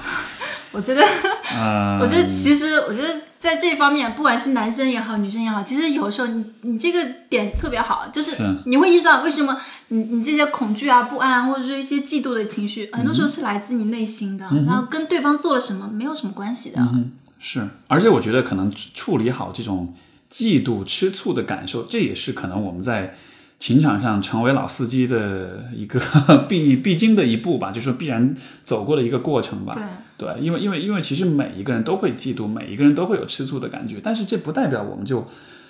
必须要不就是就是换句话就是成为他的努力。对对对，就是就是当你感觉到吃醋的时候，这不代表着你就你就你就你就应该不信任你的伴侣了，因为吃醋的感觉是一个几乎可以说是我们本能中的一部分，它是很正常的，它是它吃醋的感觉，它可能会唤起我们的危机感，我们会觉得说自己要在关系里面更投入，是所以它不是一个全然负面的东是西，但是你也要警惕，不能去放任自己这种情绪、去摧毁你的关系。嗯对，所以所以就是说，也许吃醋，也许我们从建设性的角度来说，吃醋的感觉可能。能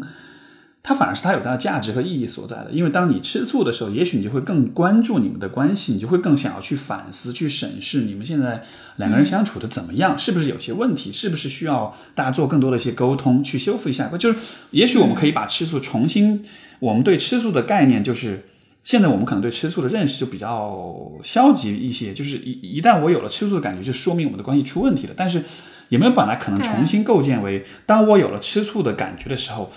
这这个吃醋的感觉就是在提示着我，我们现在需要去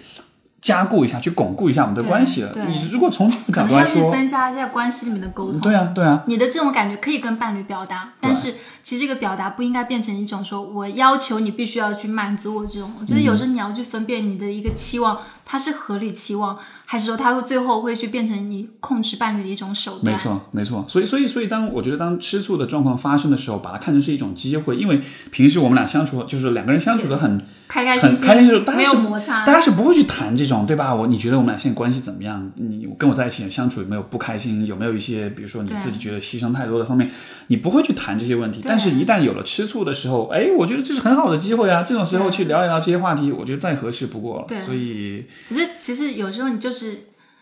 要能认识到这是一个机会，而且能够去比较理性的去把控这个，嗯没错有一点点失控没没关系，有愤怒有失望什么都没关系，嗯但你要能够去把控住说我们要谈这个话嗯题，而不是把它压在心里面，变成一些你知道很负面的情绪。这个我觉得也许也可以可以和我们之前说到一个话题联系一下，就是关于风险的问题，就是就是我们在感情当中必须得冒点险，对要冒一点险，包括在和你的伴侣去讨论，比如说异性关系的问题上，或者说就是其他的这种呃，就是你们关系之外的这种情感呃情感关联的时候，我觉得这也是一个有点需要有点冒险的一个对。一个事情。但是这种险你必须得冒，如果你不冒，如果你追求安全，你逃避回避这些话题，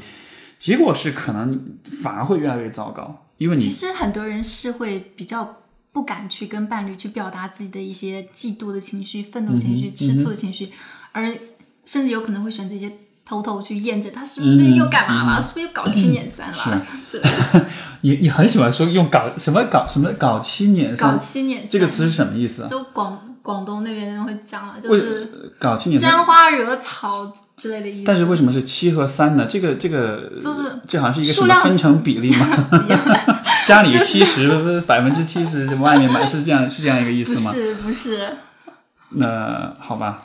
我就觉得哎，好好吧，好好奇怪，哎哎。不过我刚才说到这个，我就想到一点，就是说关于你说不敢去表达愤怒或者是其他这种消极的情绪，嗯，我可以跟大家分享一个经历，就是我之前国庆的时候我也回家。呃，呃跟当时我父母都都都在家里面，就回去看看他们，我们三个人在一块儿。然后当时我跟就是我跟我父母现在的关系很大，就是在我觉得是非常非常在情感上，在心理上其实是非常亲近的。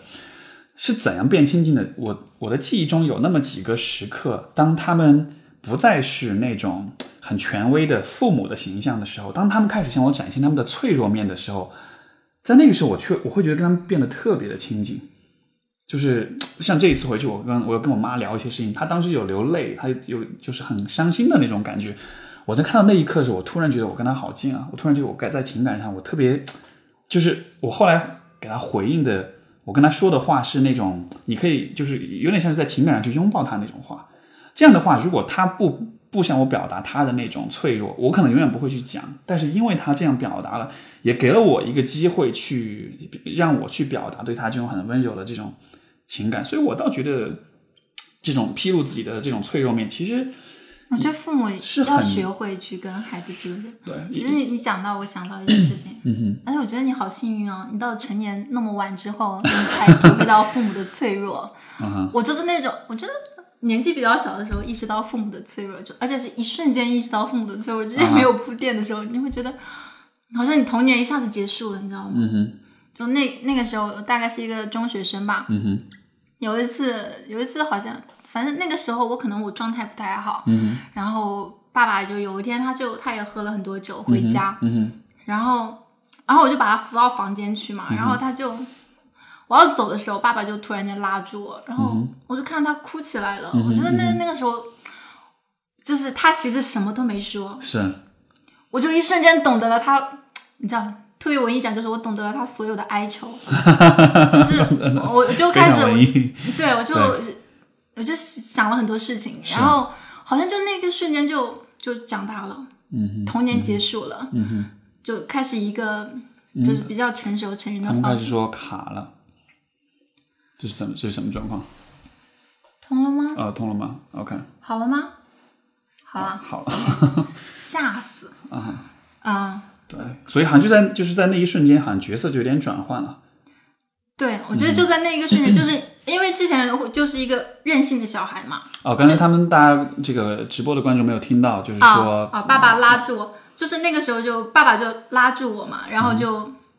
他他就开始哭，嗯哼，他他可能喝多了酒，我觉得那个时候他可能想借着这个时刻脆弱一下，然后他也什么都没有讲，嗯哼，但我我就是那一个瞬间就好像嗯哼，懂得了他所有的哀愁，嗯嗯，嗯，我就脑子里面想开始想了好多事情，就那个瞬间好像好多事情好多想法就已经塞进了我那个嗯一个中学生的大脑，对，没错。我就那个瞬间我就觉得我我的童年结束了，哎，我我我长大了，如果从我觉得，如果从关系的角色的角度来说，我觉得或许我们可以这样理解，就是如果比如说父母或者说你的伴侣和你在你在你面前永远都只展现一个面的话，那你们的角色就只可能是比如说爸爸跟女儿，或者是男朋友跟女朋友这样子的。但是我会觉得健康的关系里，大家其实应该是有不同的角色可以呃灵活的去切换的，对吧？比如说。呃，这个我呃我忘了在哪里看一个很鸡汤的话，说好的这个亲密关系应该是两个人，呃，就是好呃是怎么说来着？说好的男朋友应该是又能做你爸爸，又能做你哥哥，又能做你的爱人，又能做你的孩子，就是他有一个，当然这个这个话也许有点搞哈，但是我的意思就是说，就是说他就说不同的角色能够不停的切换，这样的关系其实是更灵活。其实因为这样的情况之下，我们就不用始终是因为比如说如果一段亲密关系里面。这个男方跟女方的关系永远是一个爸爸跟女儿，或者哥哥跟妹妹，就永远是某一方站在更高的位置，有一方站在更更弱的位置的话，其实这对双方都是不利的，对吧我觉？得特别要避免的就是一方成为另另外一方的代管父母？没，错，没错，就是成为女朋友的爸爸，嗯，对，成为男朋友的妈妈，因为这这种关系特别可怕的。因因为而且其实但这种关系是最难转换的。这样的关系里，其实双方都会很容易被卡在里面，因为做类似父母的那一方的人会很，这是一个很大的诱惑，因为会觉得啊，我觉得我很有厉害，很有成就感，我很能掌控关系，会感到很安全。但是问题在于，你就永远没办法去表露你的脆弱面，你就永远没有没有办法再通过，就是在你们的伴侣关系里，以一个需要被关怀的角度出现，因为你的角色永远都是啊、嗯就是又卡了，对，是。哦，这里有可能，这个可能是这可能不是网络的问题了，也许是它那个平台的问题吧。应该是我们家的网的问题。啊、你是不是有在下载什么东西或者怎么样？哦，又好了，就看看这个会不会好一点？关掉，重试。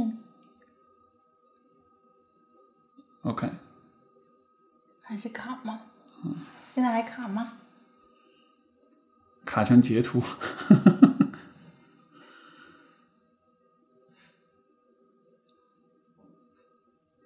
好像到了后面，你或许还是把那个 WiFi 重新开始，对对重新开一下，可能要重新开。嗯哼，太卡了，OK。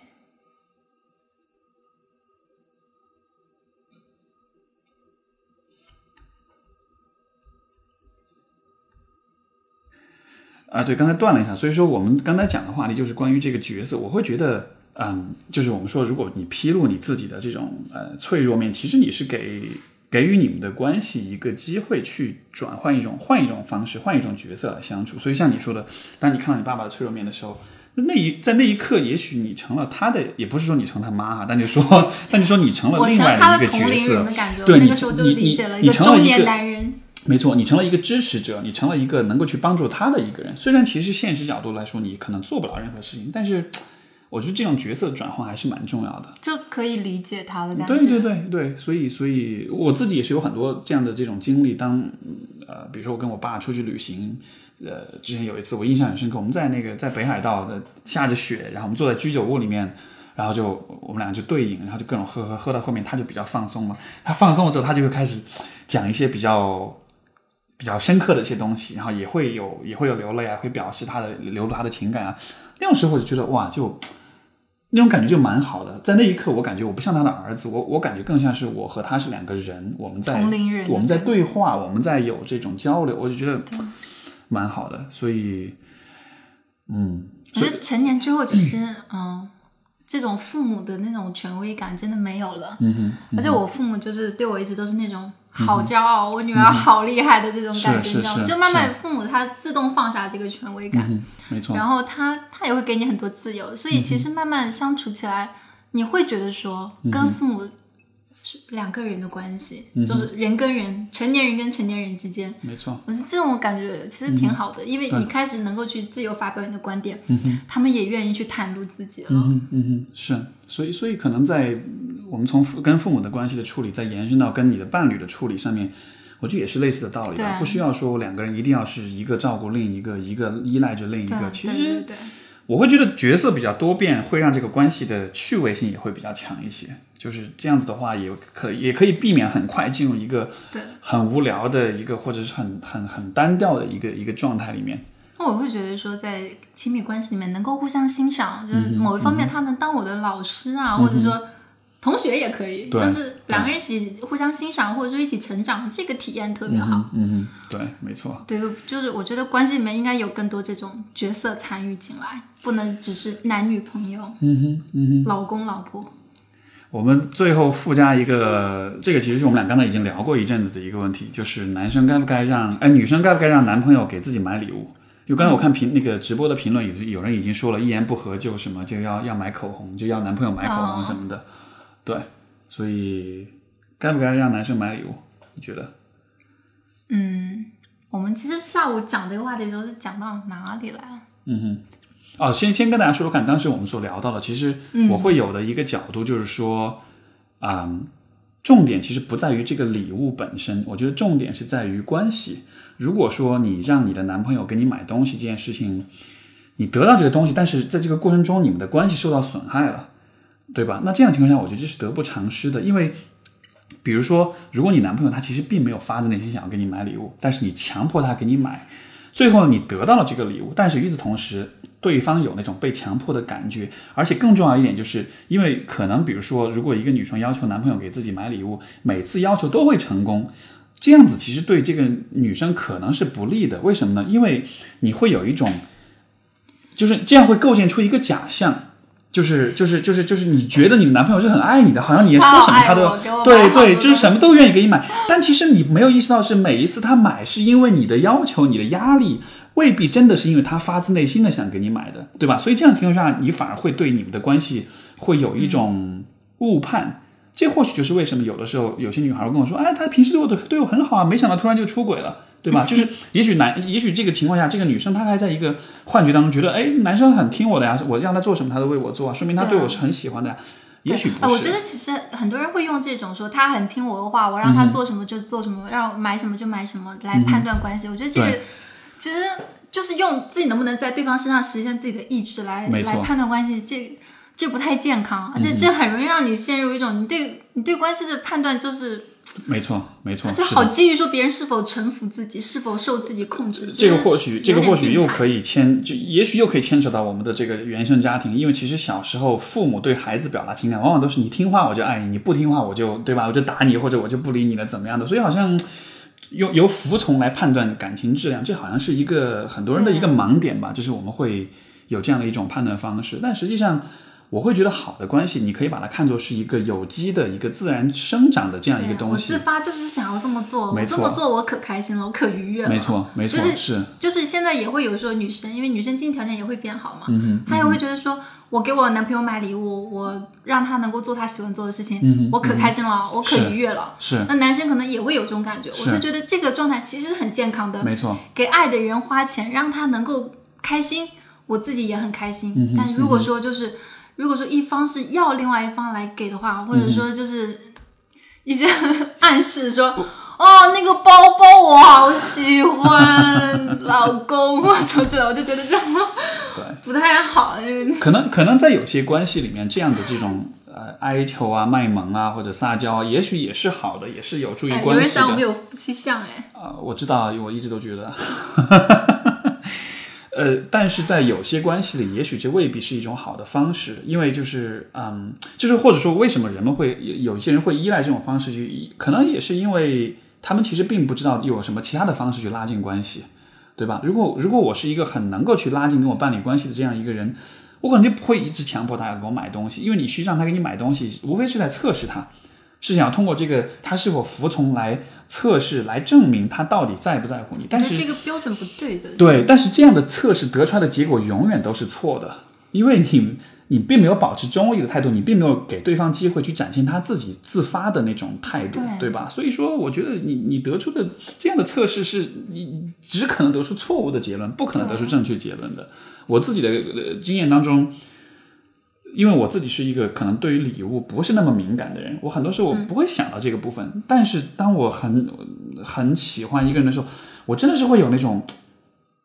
如果他得到这个东西，应该会很开心。那我就真的很想要去送他这个东西。所以我觉得，当关系走到这一步的时候，你压根就不需要担心礼物不礼物的问题。对，不要把礼物作为一个测试的方式。对对，把礼物作为我觉得一个你们关系质量的一种表达，一种延伸，对吧？对，它可以作为一种情感的一个。自发的表达，嗯哼嗯哼，而且我觉得，其实我们下午也有讲到说，就是礼物这个东西，它也有阶层的，嗯哼。其实我跟你讲一个一个很好玩的事情，我那天我那天叫车叫网约车，然后那那个那个司机，我看到我说你好小哦，我说你你你是不是九五年的？然后我本来心想说他可能会说没有啊，我九二年的，结果他说我九六年的，我就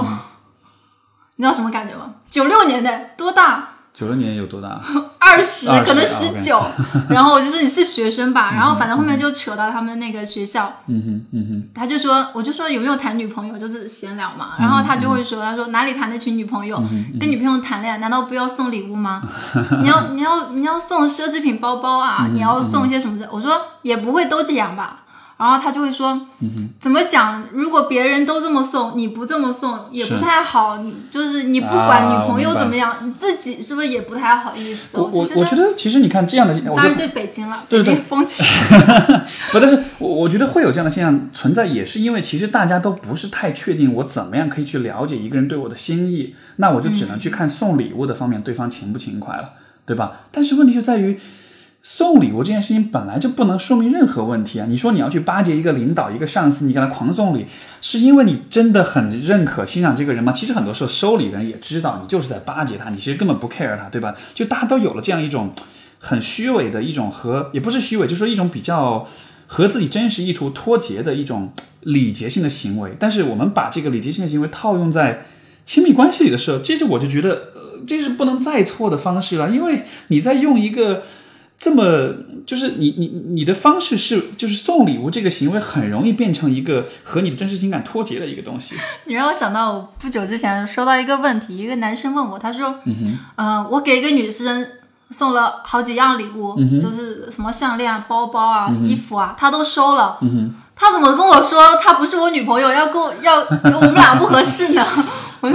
对，就是我觉得可能这送送礼物这个行为，可能他也会觉得说他收我礼物了，对，他就是我女朋友吧，不然怎么怎么收我礼物？因为因为我觉得就是说人们其实很容易，就是其实每个人对于送礼或者收礼这个行为的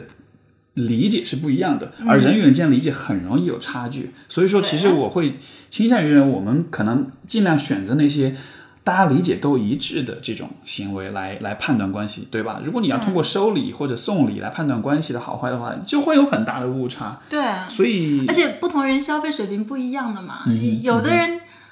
我们就说送礼物的人，有的人他可能收入平平，你让他送一个很贵的礼物，对人家也很有压力的。对没错然后，而且如果说，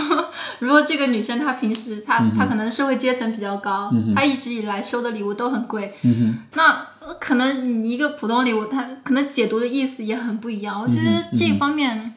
不能忽略掉这个东西。所所所以所以或许我会觉得，呃从这样角度，我们也许可以理解说，呃，如果你送的礼物是那种比较，呃，也许送卫生巾，送辣条，谢谢，拒绝。呃呃，如果如果你送礼物是送那种，就也许它的呃这个呃呃价格，它的经济价值也许不是那么的高，但是也许它是一个很有新意的东西，也许是你花了时间去做的。可能当你嗯比如说你手工做的一个什么东西，比如说对，我觉得这种其实蛮有意义。对我以前有收到过那个女孩，就是就女朋友，就是送我的礼物，就是是自己亲手织的围巾，你知道吗？然后就我织过类似，对，就类就这样的东西。这个这个，你制作这个礼物的过程，更能够说明你这个人的心意，也更能够让收礼物的人了解到你的心意。相比于说你去商店里买一个什么东西，也许你就是路过一个商店顺手买的，你没法知道。所以，我觉得送礼的本质还是在于它是一种情感表达。那么用怎么样的方式送，送什么样的东西，它表达出来的东西，它表达出来的情感其实是不一样的。所以是自最好的方式自然自然是你你通过送礼，通过这个东西，通过制作或者获取这个东西。呃，你能够让对方看到你是带着什么样的情感去做的。如果只是花钱买的，其实什么情感都没有，对吧？啊，你给我买个口红好，我给你买个口红，一点情感表达都没有。口红好便宜。哎，等一下 我问一下你啊，你给女朋友送过的最贵的礼物是什么？啊、就是嗯苹果手机吧，嗯，就 iPhone 吧，而且是因为他那个丢了，然后特难过，然后就再买了一个安慰他那样的，对。然后呢，你就只是问一问嘛。我只是问一下，啊我觉得应该有女生想知道吧，啊，OK，好吧，也有男生应该也想知道。呃，把我送给他，这个是一个最无价的礼物了吧？并不想收，退货。无法退货，这个是 OK。所以我们今天大概就是跟跟大家聊了一些这个呃，从刚才有有有朋有直播的这个评论在总结说从从什么从追到分手，所有的流程全部聊完了一遍啊。有什么总结吗？有什么感想吗？或者是跟我就忘记自己讲了什么。你有有这种感觉，讲完一通话之后，我刚才讲了什么？是是是，所以所以可能就是我们的一些观点的思考的一些分享吧。我觉得，呃，其实今天下午我们在之前在聊的时候，就会有主要是我们之前聊太多了。对对对对对，我我觉得其实就是我觉得可以有的一个一个一个总结，就是说其实 没有同学问我说分手怎么放下？哎，有这个问题吗？呃和前我们是说的是和前任该不该哦做，朋友，那个问题是和前任对应不应该做朋友？对之前有聊过了，所以可能这个呃放下哦，好多人在同求放下的问题。哦，这么多人放不下啊！哎，我我现在就处在放不下的状态中，怎么办？我也我也同求来，赶快回答。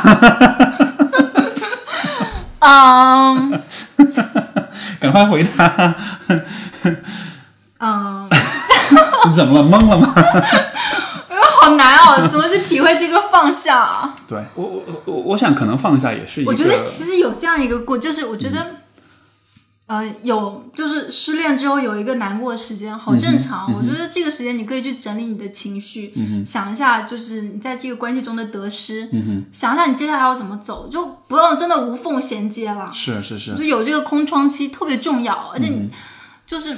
你整理好了自己之后，你再去你整理好自己的经验教训啊，然后你再去开始下一个关系的时候，你可能会更成熟一点，然后是能够能够更有效率，或者说更懂得怎么爱人，怎么去嗯，相当于是用这个对。放下的过程，把它变成一个激励自己去学习反思的一个。我觉得说，如果说失恋没有痛苦的话，这恋爱可能也没有什么价值。嗯哼，就是你失去一个你曾经珍视的东西、珍视的感情，你不能再跟你曾经珍视的那一个人有联系，嗯、这过程肯定伤痛嘛。嗯哼，就是，但是我觉得说这个过程其实有一些方法可以缓解啦。那比如说就是，嗯去扩大一个社交，去跟朋友们来往，然后去多做一些事情，然后如果夜深？人静的时候，可以看看书啊。当你论文写了吗？当你这么说的时候，其实大家会告诉你道理，我都懂，就是做不到。我觉得这个，嗯，做不到就做不到嘛。嗯就其实我觉得有一点点伤心的感觉，这个感觉没没问题的。嗯哼，是，呃，我我我也可以分享像。你年纪大了，你现在是不是有点感觉自己有点伤不动心了？哎呀，这个跟年纪大小没有关系的，好吧？有关系啊不不不不，不是这样的。我我觉得，我觉得，嗯，呃，我可以分享的一个角度就是说，呃，我们说放下，其实你想放下的是什么？我觉得当你想到一个人的时候，肯定是有美好的，也有痛苦的回忆，对对吧？我们想放下的其实是痛苦的那个部分。所以说，我觉得当一个人，当你说你想要放下的时候，你得清楚你放下的是什么，因为很多时候其实有时候他不是想放下痛苦那个部分，是。想放下这整个这个人所有的美好的东西也要忘掉吗？不是不是，他我的意思是说，他是想要说，我能够说不再去想他，嗯哼。不再去为他哭，不再去想到他就觉得很心痛，而是我能够说重新开始，嗯哼，去跟其他人交往也好，嗯或者是说能够去开始自己的新生活也好，他们、他们就是想要说，你知道，要有重新开始那个点，想站到那个点上，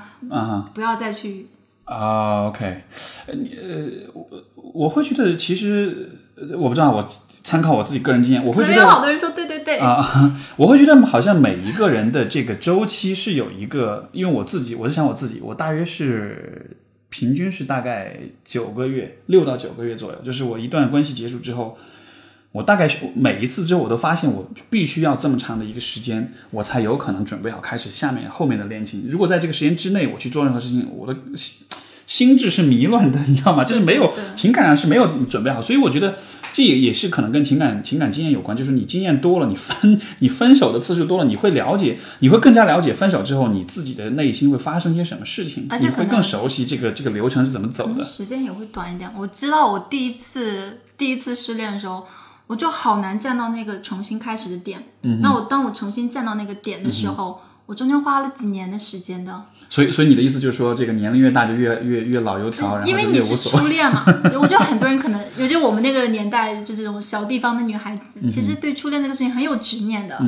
你就会想要说，嗯，初恋怎么就是你会有很多这种想不通的地方。嗯那个时候年纪也很小，还没到二十岁。是是是，然后就是，但是在后面你再谈第二段恋爱的时候，那个时候分手，你你再走过来，你就会发现时间短了好多，就半年，你大概就能够说知道，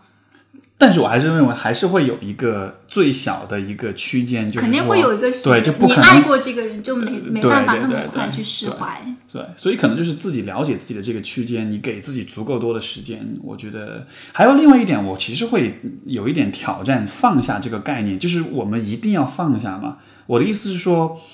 因为我自己的方式是，我可能不会尝试去放下一个人，我只是会尝试去把把一个人打把包好，呃，就是把那个回忆中那个伤痛的不好的部分，想办法把它处理掉。要么是靠时间去把它平复掉，要么是通过自己的思考反思去重去去找到新的意义，或者是从我不同的角度。那不管是什么，我觉得把这个部分去除掉，你留下的只有那些美好的东西的时候，然后。这种这种美好的感觉，你干嘛要放下它呢？如果一直都在心里面存在，对吧？就是这种美好感觉，它也许不是说啊，我想到这个人，我要再跟他复合，因为你想到这个人要要再跟他复合，那是因为你有占有欲，那是因为你有伤痛，你还没有处理好。但如果你想到一个人他在你生活中出现过，都是很美好的感受，会让你觉得啊，爱一个人这种感觉真的太棒了。然后你就让这种感觉存在，我觉得这样的感觉一直留在你心中很好啊，因为。当你下次再去爱别人的时候，你就会知道这种感觉就是你需要在现在的关系里去追寻、去去追寻、去创造的。这反而会是一个我觉得让我们越来越懂怎么去爱别人的一个一一种方式吧。所以我会去质疑说，是不是一定要所所谓的放下？呃，似乎放下是想让自己有点这种呃，相当于是否认一切发生过的事情，想要让自己所有的经验全部消失，从而你就没有办法。呃，就是借借由过往的经验，让自己在情感上更有能力去爱，更成熟一些。所以，所以对对，这我觉得就是关于放下，会有而且这样一个我觉得，其实嗯、呃有时候我们如果说跟外界的接触多一点，接受到的外界的刺激多一点，我们可能慢慢能够说发现，这个世界上不是只有失恋一件事情，真的啊就是不只有痛苦这件事情，而且世界上不是只有一个男人一个女人。嗯哼嗯，你能够就是心态开放一点，嗯就是走出来的时间肯定会短的。对，所以嗯，感情的这个，呃你看我们今天花这么多时间去聊，但是我会觉得，当然像我们俩的话，刚好是因为职业是跟这相关，所以说会有很多的思考，会有很多的探讨。可能对于呃大家来说，可能没有太多机会去关注这样的话题，但是我会觉得，显然是一个话题，人生中的任何事情，你花越多的时间。精力去思考、去阅读、去交流，你最后得到的会是越好的结果。所以，这个算是一个总总结总结陈词嘛，就是我们呃要跟大家去聊这样的话题，也是也是能够让给大家创造更多的机会去反思、去思考自己在情感当中这些表现。嗯，所以这大约也是我们想为大家做的吧。至少是我想为大家做的，我不知道你的，也许你还有这个通过直播卖一下臭美的这个意图。就是好多人都说我在臭美，其实不是啦，对对对我是在看你们的评论，好不好？而我是本来就很美，谢谢。好的，好的，好吧，那就差不多到这里吧。我已经有点口干舌燥了，所以我们就就就结束。我们要不要？叫外卖啊？啊，OK，就是叫一下外卖，然后其实我觉得现在可以就进入一个你知道观众互动环节，因为刚刚我们两个一直在互动，我其实不太能不太能看清屏幕。好啊，那就我觉得如果说有同学现在说想要去跟大家聊一聊，呃，有什么问题要问一下 Steve 老师啊，问吧。好，那我这边的那个电台节目我就先录音先到这里了，好吧就感谢各位的收听，我们这边先结束。